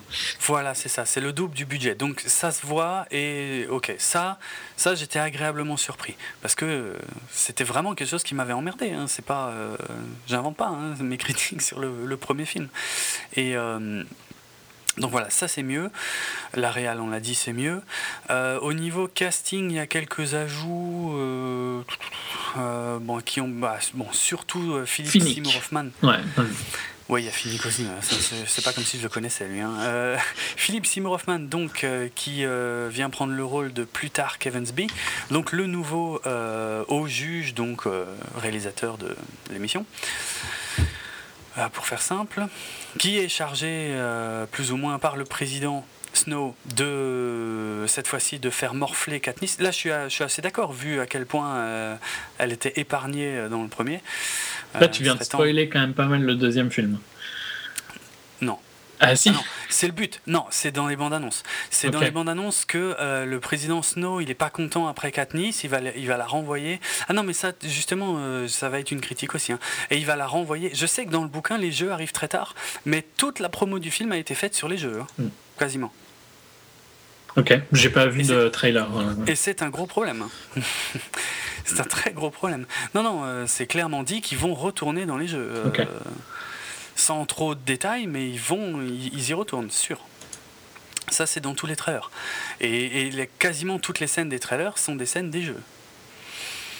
Euh, bon, il y a, d'autres acteurs euh, qui vont venir se rajouter, je sais pas, mais ça, ça on, détaillera peut-être plus tard, non? On le maintenant, parce que... Comme tu veux, non, on peut en parler quand on parlera de. Ouais, ce sera plus parce qu'on aura au moins quelque chose à dire sur les personnages, parce que là, ce serait difficile. euh, voilà. Sinon, la plupart, de toute façon, euh, reviennent. Euh, enfin, tous ceux du premier reviennent. Donc, je sais pas s'il y a des détails techniques intéressants, mais je crois pas. Si ce n'est que finalement la production a pu être un peu rallongée, en fait, euh, ils avaient un peu peur, enfin ils avaient dû serrer un peu pour euh, Jennifer Lawrence parce qu'elle devait tourner euh, la suite de X-Men First Class, X-Men le commencement, et bon, elle avait choisi de faire d'abord la suite d'Hunger Games. Et euh, mais avec un, ouais, un timing super serré, comme finalement il y a eu des problèmes euh, du côté d'X-Men, puisqu'il y a eu un changement de réalisateur, hein, puisque Matthew Vaughn est parti, c'est Brian Singer qui a repris le truc, mais, mais du coup il y a eu des délais, et du coup ça leur a laissé un petit peu plus de temps pour filmer euh, Hunger Games 2. Hmm. Et pff, ouais, voilà, hein, de toute façon il n'y a pas. On parlera des chiffres à un moment, mais on le parlera à la fin, je pense. Ouais, comme tu veux, ouais, oui. Non, bah tu, veux, tu voulais aller en spoiler hein? Ou bien tu voulais. Non, non, bah, euh, déjà, bah, déjà li- livrer la critique sans spoiler. Euh, Bah alors ouais, on peut parler des chiffres hein, pour euh, clôturer euh, Ouais. cette partie. Donc bon, le premier c'est euh, 700 millions en, en total, avec un très gros départ. Je me rappelle plus, mais c'est dans les dans les records quoi. ouais, ouais. Donc et là le quatrième, euh, quatrième meilleur démarrage euh, aux États-Unis euh, de tous les temps. ouais, non ça c'est le deuxième. Je parlais du premier là. Ah, le premier film, pardon. Euh, non. ouais, oh. Qu'est-ce que tu veux? Ouais, non, sur, le- sur le premier, j'ai pas de souvenir de film très impressionnant, mais. Ah, de c'était des, des records hein, déjà. Hmm. Euh, je vais essayer de retrouver le record, mais donc le deuxième est déjà, a déjà dépassé ça. Donc lui, il est quatrième, quatrième départ mondial et il est à presque à 500 millions en, en mon- euh, quatrième départ US et il est presque à 500 millions en mondial sur une semaine de lancement. Quoi. Ouais, ce qui est énorme, sachant que le premier film euh, avait quasiment atteint 700 millions euh, de recettes. Bon, bah là, euh, là c'est. Ils, vont péter le mien. Ouais. Et ils, vont ils, ils font dans les plus gros records. ça, ce sera probablement le plus gros record du week-end de Thanksgiving. Ok, bah putain. Donc c'est très gros succès. Pour ça, j'en reviens toujours pas. hein. Je, je, je ne comprends pas. Aussi, aussi, ce sera probablement le plus gros succès avec euh, une actrice.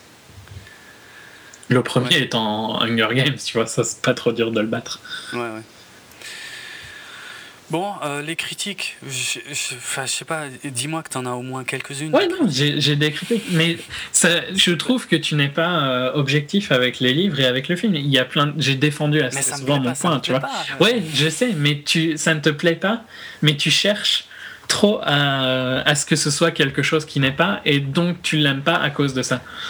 Mais parce que c'est vendu, je suis désolé, encore une fois, ça se prétend être une histoire violente, ce que ça n'est jamais en fait. Ça se Le prétend livre, être une plus, histoire politique. Ah, mais à peine sur des détails. Mais moi, je te parle sur la globalité du truc. C'est, c'est, on s'en branle de ce qui se passe parce que la seule chose, la seule chose qui compte vraiment, le seul euh, véritable synopsis qui compte vraiment pour Suzanne Collins, c'est une histoire d'amour de merde.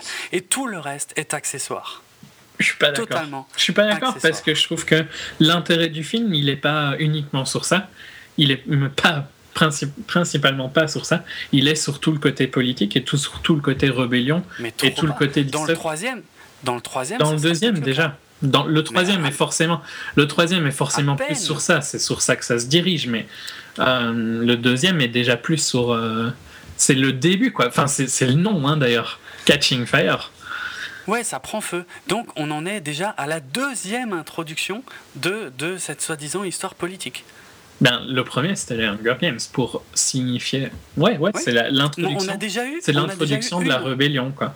Voilà, on a, c'est, bien ce que je dis, c'est la deuxième introduction de cette histoire. Si on veut. Et c'est, catastrophique. C'est, ça n'a aucun intérêt.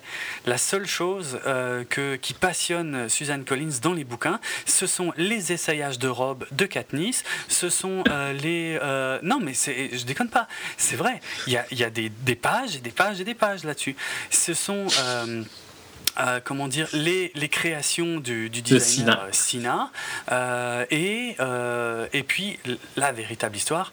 Le seul truc qui fait tenir tout ça, c'est mais qui Katniss choisira-t-elle un jour Pita ou Gale c'est, c'est tout ce qui tient et en plus, en plus je, vais, je vais glisser vers autre chose, parce que ça je, je l'avais déjà dit, mais j'ai réalisé avec cette deuxième histoire que Katniss est une connasse finie. Elle est d'une, elle est d'une bêtise. Je comprends même pas qu'on puisse apprécier ce personnage, qu'on puisse avoir. euh, on- euh, là, je parle pas de l'actrice. Non, non, Jennifer non, Lawrence, non, non, j'adore Jennifer Lawrence, mais je suis d'accord que Katniss est assez détestable. Elle est conne comme c'est pas permis. Elle a un mauvais caractère. Elle ne comprend rien à rien. Elle ne fait rien. C'est un personnage catastrophique. Je, euh, c'est vraiment incroyable. C'est. une sale gamine, un peu. Mais à côté de ça, elle, euh, dans ses côtés positifs, elle est. Elle a dû se débrouiller toute seule et donc elle est super indépendante et tout ça. Mais je suis d'accord qu'elle est. D'ailleurs, une des critiques que. Ça m'étonne que tu l'aies pas fait, mais euh, il y a plein de gens qui la font. La seule raison que Katniss est intéressante, c'est grâce à Sina. hein. La seule Euh. raison que les gens l'aiment, c'est grâce à Sina. Ouais, ouais, c'est, assez vrai. Et il y a- ouais, je suis, je suis d'accord que c'est pas faux non plus. Non, mais ce personnage est incroyable. Je veux dire, il n'y a rien qu'on peut apprécier chez elle. Euh, Elle est, elle est pas, enfin, elle est débrouillarde, ouais, mais elle, elle subit plus qu'elle ne, qu'elle n'agit. Donc, euh, franchement, je, je, je vois pas. C'est pas comme ça que qu'on raconte une histoire avec un- une héroïne, quoi. C'est, euh, c'est catastrophique, vraiment. Et pour le coup, Jennifer Lawrence, qui n'est pas mauvaise Qui est excellente. euh, dans l'ensemble Excellente. de ça, mais, mais là, honnêtement, elle a rien à jouer. Et a elle rien a à plus. jouer. Elle, euh, C'est bizarre parce que je trouve que dans celui-ci, il la laisse plus jouer. Il la laisse plus un peu s'exprimer, mais je trouve même pas que ça marche tout le temps. Il y a des moments où ça marche super bien, j'en parlerai plus des scènes qui marchent bien en spoiler, et il y a des moments où je trouve que ça passe pas du tout, et où, euh, je trouve qu'elle ça marche pas, quoi. Où vraiment elle est. Je sais pas, elle, elle, sort, elle me sort un peu du film parce que elle surjoue. Oui, mais je- oui. De toute façon, elle passe son temps à soit faire la tronche, soit euh, euh, réfléchir à ce qu'elle va faire, mais sans, euh, sans trouver de, de solution, sauf dans de très très rares. Dans, dans la, pour, à sa défense, pour sa défense, vu que le livre c'est quasiment que de la narration d'elle-même, donc Mhm. elle se parle à elle-même, elle a pas, à mon avis, des masses et des masses de lignes de, de scénario à lire, tu vois. C'est un peu difficile à retranscrire le livre. Autant c'est facile sur certains points, dans le sens où c'est une histoire assez rapide. Des excuses. Hein. Hmm tu cherches encore des excuses là pour le coup. À elle? Ah ouais. Ouais, non, mais un peu. Mais j'ai dit que je trouvais qu'elle surjouait à pas mal de moments et tout ça. Hmm. Mais je sais pas pourquoi elle surjoue, tu vois. Parce que c'est pas elle, quoi.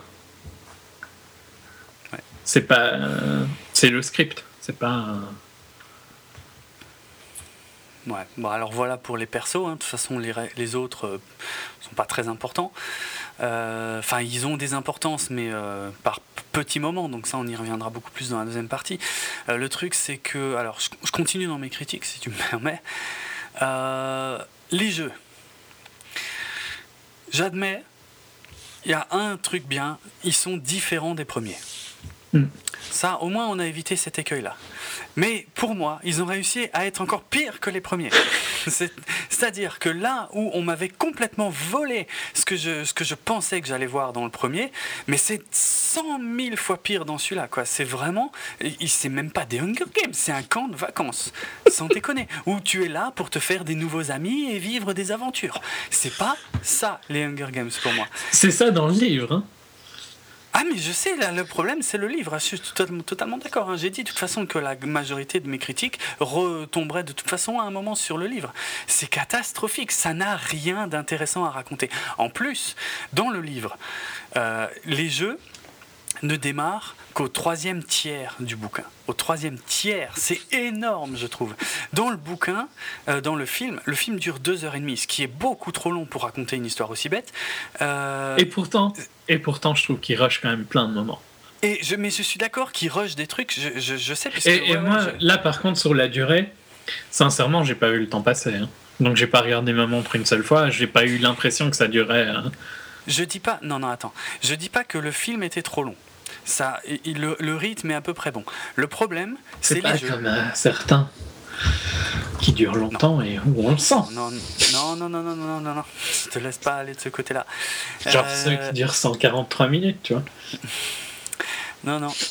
Euh, au moins, dans ceux qui durent 143 minutes, si c'est bien celui-là, quand on en arrive à la fin, au final, et à la... donc tu parles de Man of Steel, hein, c'est bien ça Je sais pas, dure 143 minutes J'en sais rien. Mais Man of Steel, au moins, quand on arrive au final, t'en prends plein la gueule. Là, les jeux ne commencent qu'après euh, une heure et demie de film. Ouais, mais là, euh, ça, et en plus, ils sont nuls. On reviendra chaque fois. On a eu dix fois cette discussion-là. Moi, je m'en fous s'il n'y a pas d'action, quoi. Je vais pas au film. Mais c'est là, c'est tout le concept. C'est ça que je comprends pas. C'est le concept de ces films. Ce sont les jeux et ils, ils sont pas intéressants. Alors qu'est-ce qu'il y a d'intéressant dans cette histoire? La dystopie. Et Mais comment ça va dystopie. le président Snow, le président Snow est l'un des présidents les plus lamentables de, de l'histoire de la dystopie. Franchement, le, attends, je veux dire. Franchement, il n'y a pas tant de films de dystopie que ça. Hein. Déjà de base, quoi. Ouais, enfin, c'est un peu comme un. Je parlais aussi de littérature. Hein. Ouais, non, mais en littérature, il y a, y a, beaucoup mieux en dystopie. J'ai jamais dit le ah, contraire. mais en film, il y en a pas des masses. Hein. Ouais, il n'y en a pas des masses, mais enfin, ils sont tous mieux que ça. bon. c'est clairement. Donc le président, euh, son prénom génial, c'est son prénom c'est Coriolanus. C'est un superbe prénom pour ce président. Bon, personne l'appelle comme ça, hein, donc tu cherches la merde là. Tout le monde l'appelle. Monsieur Coriolanus. Ah, mais c'est l'imagination débordante de, de Suzanne Collins. c'est en même temps Katniss, quoi, tu vois. Eh ben Katniss, euh, il me semble que c'est le nom. Euh... Non, d'une plante. Euh, moi, j'avais pas lu ça. J'avais lu que c'était euh, le, Sagittaire. Oui, dans le livre. Mais dans le livre, c'est n'importe quoi. Elle écrit n'importe quoi, Suzanne Collins. Je te l'ai dit. en, vrai, je crois que c'est le nom euh, grec ancien de, du Sagittaire, un truc comme ça. Je crois. J'espère que je dis pas de bêtises. De toute façon, ouais. Et qu'est-ce que je disais? Coriolanus, le président Coriolanus son implication dans la politique est vraiment impressionnante. Il a strictement rien d'autre à foutre dans la vie que de s'intéresser à une émission de télé-réalité. Et en plus, il fait toutes les pires conneries, c'est-à-dire vraiment tout ce qu'il ne faut pas faire. Mais ça, j'y reviendrai. Euh, non, cette histoire est lamentable. Il n'y a pas. Les, jeux sont lamentables. En plus, il n'y a pas de, comment on dit de, de climax. il, est censé avoir une construction incroyable, tu vois, vers un, vers un final tendu et tout machin. Mais là, la fin, elle est nulle, mais nulle, mais putain que c'est nul. C'est, franchement. Mais dans le bouquin, hein, c'est fidèle au bouquin. mais, euh, le mais- bouquin finit plus vite que le film. Le bouquin finit encore plus sur un cliff que le film. Ouais, pff, oui, enfin, c'est quand même grosso merdo le même. Et, ben euh, non, et je- c'est franchement non, je trouve pas. chier. Non, mais je, je, je vais pas spoiler la fin là maintenant, mais je même. trouve que la fin est. euh, Il y a quand même pas mal de pages du troisième bouquin dans le film par rapport au livre. Ah bon? Genre euh, Bizarre. le premier chapitre du, premier, du, du troisième bouquin. Bizarre. J'ai pas lu le troisième bouquin, pourtant j'ai rien vu. de- Ouais, je enfin, te dirai quand le deuxième Ouais, bouquin voilà. finit exactement, si tu veux. mais- Ok. Euh, Donc, euh, ouais, bah, enfin voilà, c'est vraiment euh, ce que j'ai vu de pire euh, ces derniers temps. Mais en même temps, je m'y attendais, hein, mais c'est.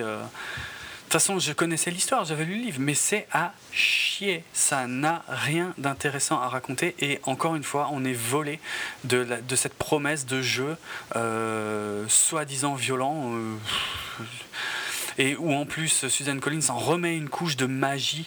Euh, maintenant, c'est insupportable. Non, là, je trouve, euh, sur la magie de cette euh, arène, par contre, je suis pas d'accord, parce qu'elle est ultra high-tech. Ouais, sur certains points, ouais. Sur d'autres, moi j'appelle ça de la magie, hein, voire de la connerie. Mais euh, on, y arrivera très vite. Il est temps, je pense, de toute façon, de passer à la deuxième partie. Est-ce que tu conseilles ce film? Oui. Non, mais je, euh, faut pas oublier que je suis pas le seul à le conseiller non plus. hein. Les deux ont des très bons vrai. scores de critique. hein. Ouais, alors ça c'est dingue. Mais bon, bref. Ouais. Non, non, parce Bon. que. Arrête, parce que si tu es franc, la majorité de- des critiques de Rotten sont juste avec la réalité. Non. Si. Plus on en parle et plus euh, je suis en désaccord avec les critiques de Rotten Tomatoes. Donc euh, non, je trouve pas tant que ça. Non, non. 90% pour Hunger Games 2, toi ça te semble justifié, sans déconner. Non, mais je pense que ça va tomber un peu, mais un 80% comme le premier, ouais, je trouve que c'est justifié. Mais 80% pour une histoire aussi creuse et, et- et aussi. euh, pff, Il y a 80% en comparaison avec, euh, et je vais même pas taper sur Man of Steel, hein. en, en comparaison à 61% pour Ender, oui, je trouve que c'est largement justifié. mais pour moi, c'est- plus mauvais qu'Ender. hein. Ah non, moi pas. Ender, je trouve que, enfin, c'est atroce quoi, Ender. Bref.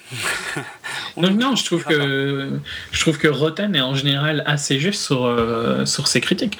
C'est c'est Ouais, comme sauf toutes les critiques, euh, sauf sauf pas. Sauf quand ils ont tort. Non, non, parce qu'ils ont. Genre, là, moi, j'ai- j'ai pas un, un film où je suis pas d'accord, tu vois. Dans, dans ma mémoire récente, j'ai pas un film où je suis pas d'accord. Hmm. Ok. Dans, dans- genre, par exemple, le, le film où je suis le moins d'accord, c'est About Time, tu vois. Qui a pas un super gros score, alors que je lui mettrais largement 9 sur 10 si je devais lui mettre une note. Hmm. Mais ouais, quand je vois que Cartel se fait tracher, euh, ben ouais, je suis largement d'accord. Ah oui, moi aussi. Mais je suis loin d'être autant d'accord que, que toi sur les notes de Rotten en général. Je dis pas Bref. que toutes sont justes, hein, et il y a parfois des films mauvais qui, euh, des films bons qui ont une mauvaise note, mais c'est assez rare. Bon, ça c'était seulement euh, l'introduction. On va passer à la deuxième partie. Je vais laisser venir le signal sonore. Enfin, si tu me permets, si euh, Non, on est bon? ouais, ouais. Non. non, au cas où. euh, voilà. Non, on arrête là. Allez. On est marre de ta mauvaise foi. Oh, mais t'as encore rien vu. Et je parle pas de mauvaise foi, moi, je parle de, juste de, de mes critiques.